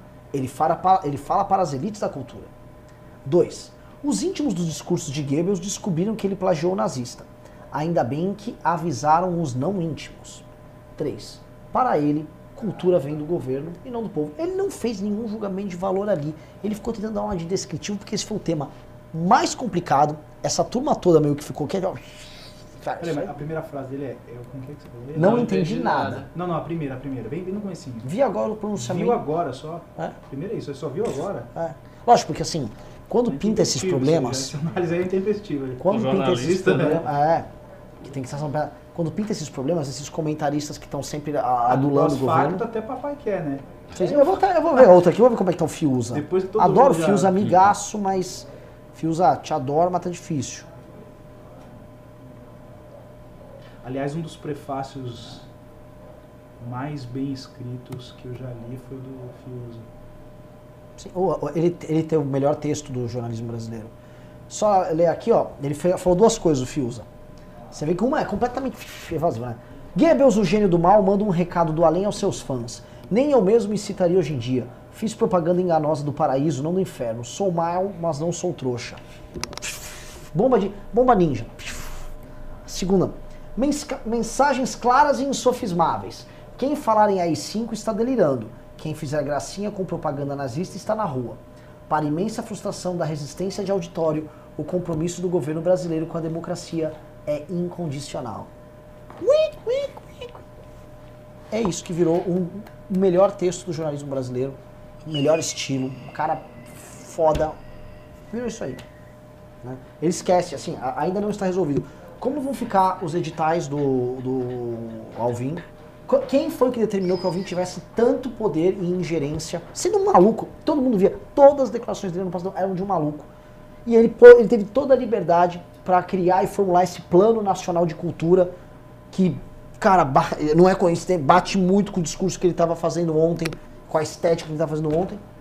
Né? Então não dá. Eu só, eu só vou acreditar nesse compromisso com a democracia se outras pessoas forem demitidas. Eu também porque, acho. Porque assim, não dá para acreditar que é só esse cara o, o, o, pai da criança. Ele pode ter assinado a paternidade, mas não foi ele que fez sozinho. Então assim, se temos um, um indivíduo com uma cabeça, uma interpretação torta da, da alta cultura, não é só o Alvin. Sim. Tem outras pessoas aí. Sim. Então eu vou acreditar nesse, nessa última frase do, do caríssimo Fiuza, caso outras pessoas caiam. Aí a gente vai entender realmente que o buraco era mais embaixo. Não dá para acreditar que é só esse cara. E temos que ver também, lembra que ele, teve uma moça que foi, eu tá me faltando a memória, até ela foi impedida de entrar no ministério, ela foi, de, acho que era da, da, daquela, do, do órgão de cinema lá, me, me, falha a memória aqui, federal, qual que é o nome? Ancine. Ancine, que ela foi demitida, Sim. não tinha lá uma e aí depois ela tentou entrar, foi impedida de entrar, não teve um caso recente? Não, era da Apex. Apex? Aquela loirinha lá. É, a... A, a, a, você vê que no início ela foi demitida, ela meio que digeriu legal, disse, não, Sim. depois ela começou a falar. Isso, Letícia Catel. Depois Isso. ela começou a falar, falar. Falar, né? Eu tô esperando ouvir. Porque eu, eu acho, tô aqui pensando, eu acho que talvez ele, num, num primeiro momento, deve ter achado, não, não, vamos segurar essa peteca comigo, Uhum. E agora estão largando ele aos leões. Sim. Será que ele vai ficar com a boca calada? Belíssima pergunta.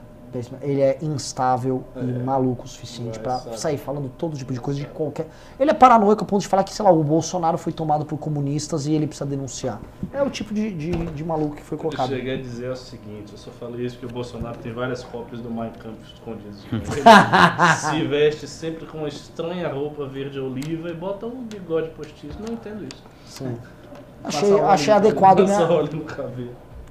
Tivemos o último Pimba. O último e já vamos fazer o encerramento. Brasil FC mandou 5 reais. Boa noite, cheguei agora. Aquele Adrilles passou um pano do caramba, dizendo que Bolso não conhecia Goebbels, tirando o bolso da reta. Ah, mas ele é contratado para isso, né? Mas eu até, em certa medida, eu acho que ele não conhece, ele não sabia. Não sabe. Se você pegar ali, não você pegar o cidadão médio hoje, eu tô falando por, por mim, me incluo no cidadão médio, viu? Hum. É, é, embora tenha estudado um, um, bocadinho, mas eu me incluo no cidadão médio. Se pegar uma frase solta. Ah, você vai saber exatamente Pô, vou lembrar, o e é. tal. É. Então, assim, eu, eu até acho que a atitude. Me surpreendeu de verdade a atitude do Bolsonaro. Imedi ele, foi a primeira vez que, que, eu, que eu me recordo aqui que imediatamente ele deu uma é, resposta. É, ele mandou o cara pra fora, não foi nem assim, ó, vou ver. Rápido, rápido. Mandou pra fora. Tchau, talvez bem assessorado nesse ponto, falou, arranca esse cara daí. Engraçado que o público do MBL hoje, ele é muito anti-Bolsonaro, que era, era o inverso, a gente tinha um público muito minho, então a gente falava certas coisas, o pessoal batia. Hoje é o contrário. Eu falei que o Bolsonaro agiu rapidamente, eu vi aqui no chat. Ah, agiu rápido nada, demorou, não sei o quê. O pessoal, é, tipo, é, tá passando pano. Eu tô que nem o público nesse ponto. Ah, você que deu, você foi o mestre do público, Renan, pelo amor de Ricardo, Deus. Você ensinou o público. Ricardo, esse cara estava sendo endossado ao longo do último eu ano. sei, mas a gente disse que foi rápido em relação ao que ele fez agora. Tipo, esta polêmica que explodiu, Sim. o Bolsonaro agiu de forma rápida. Você Se o Bolsonaro é. ficasse cozinhando, passasse três pega, dias... Pega o caso do ministro, isso, o ministro do turismo. É isso.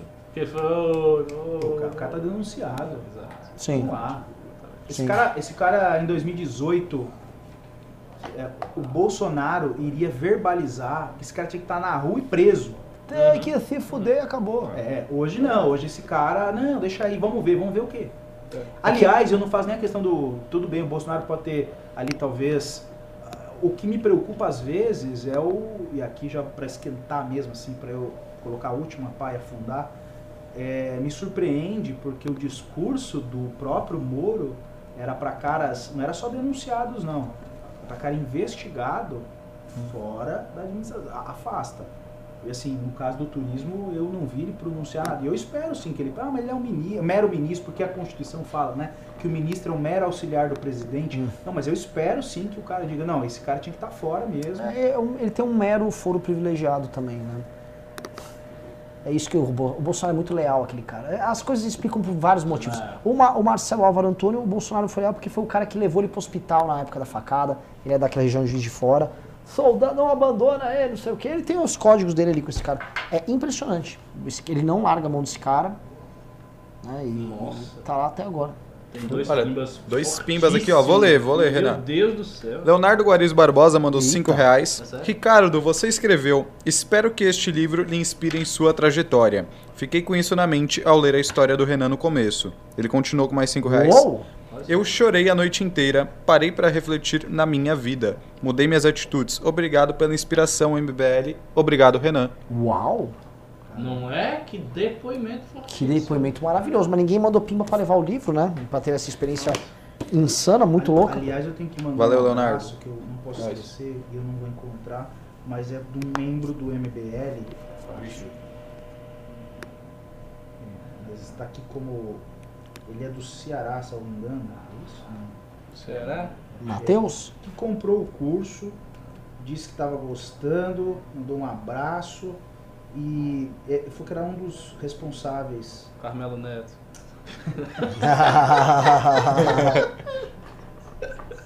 Pô, aquilo lá, aquele lá, posso falar, um dos maiores, é, menino jovem, empreendedor demais, um cara que está conseguindo fazer frente, inclusive, ao comércio que existe aqui no Bom Retiro, em São Paulo, de tecidos e panos. Ah, não, não conheço não. Ryan Santos. Ah, conheço. Conheço. Foi muito educado, muito gentil. Coloca aqui do lado, Ryan Santos, entre parênteses, MBL Sergipe. Falei assim, ah, Sim. Último Pimba, Infotrix Corp mandou dois reais. BR está aprendendo sobre o nazista com o governo. Tá vendo? Tudo é pedagógico também. Encerraram Sim. os pimbas. Encer... Dou o pimba por encerrado. Leonardo Guarizo Barbosa, que é um grande pimbeiro clássico aqui. Cara, manda mensagem aí que vamos trocar uma, uma, umas figurinhas aí. Pô, fico muito feliz, quero saber qual foi a parte que te deixou mais tocado aí. Ó, o livro é muito bom, de modéstia à parte, é um livro bem legal. Sugiro que vocês comprem lá na loja. E é isso.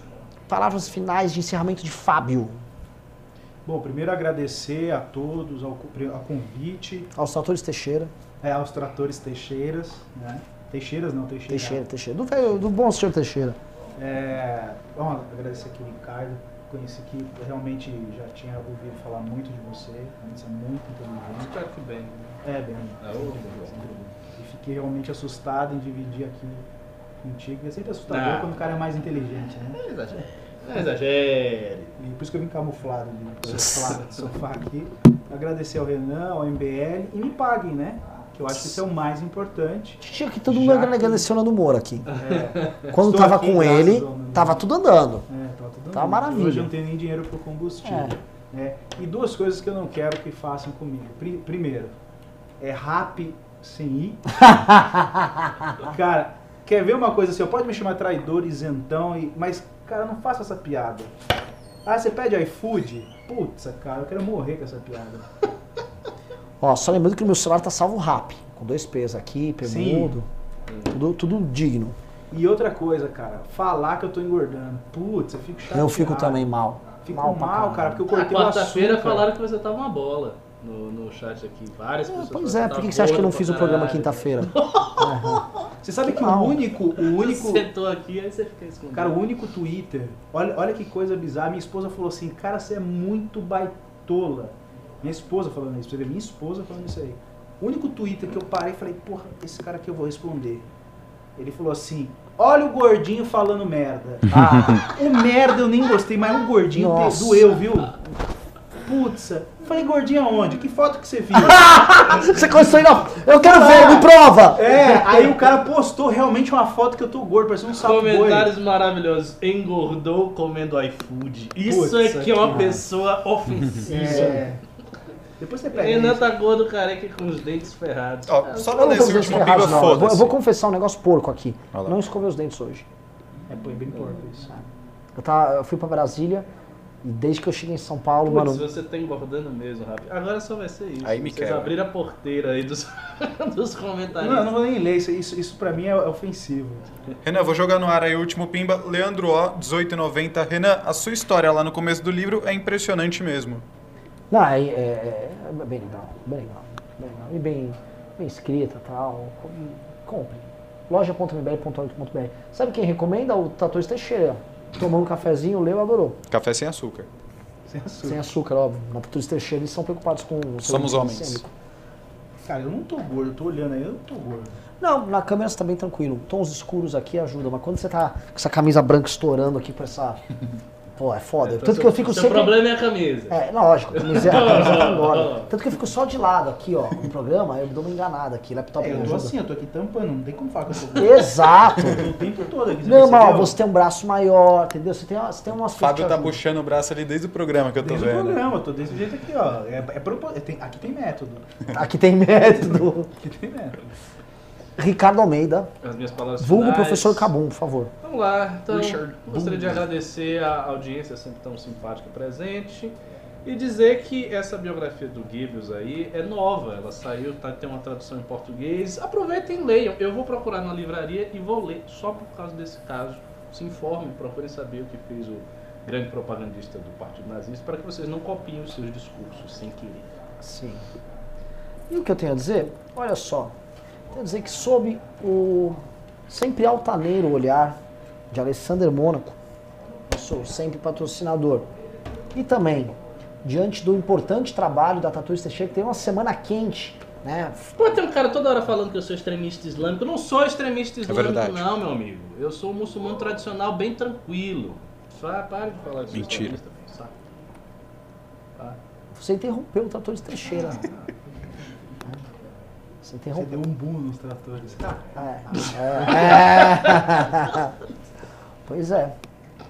Agradecendo a Tatuís Teixeira, damos este programa por encerrado. Encerrado. Bye bye.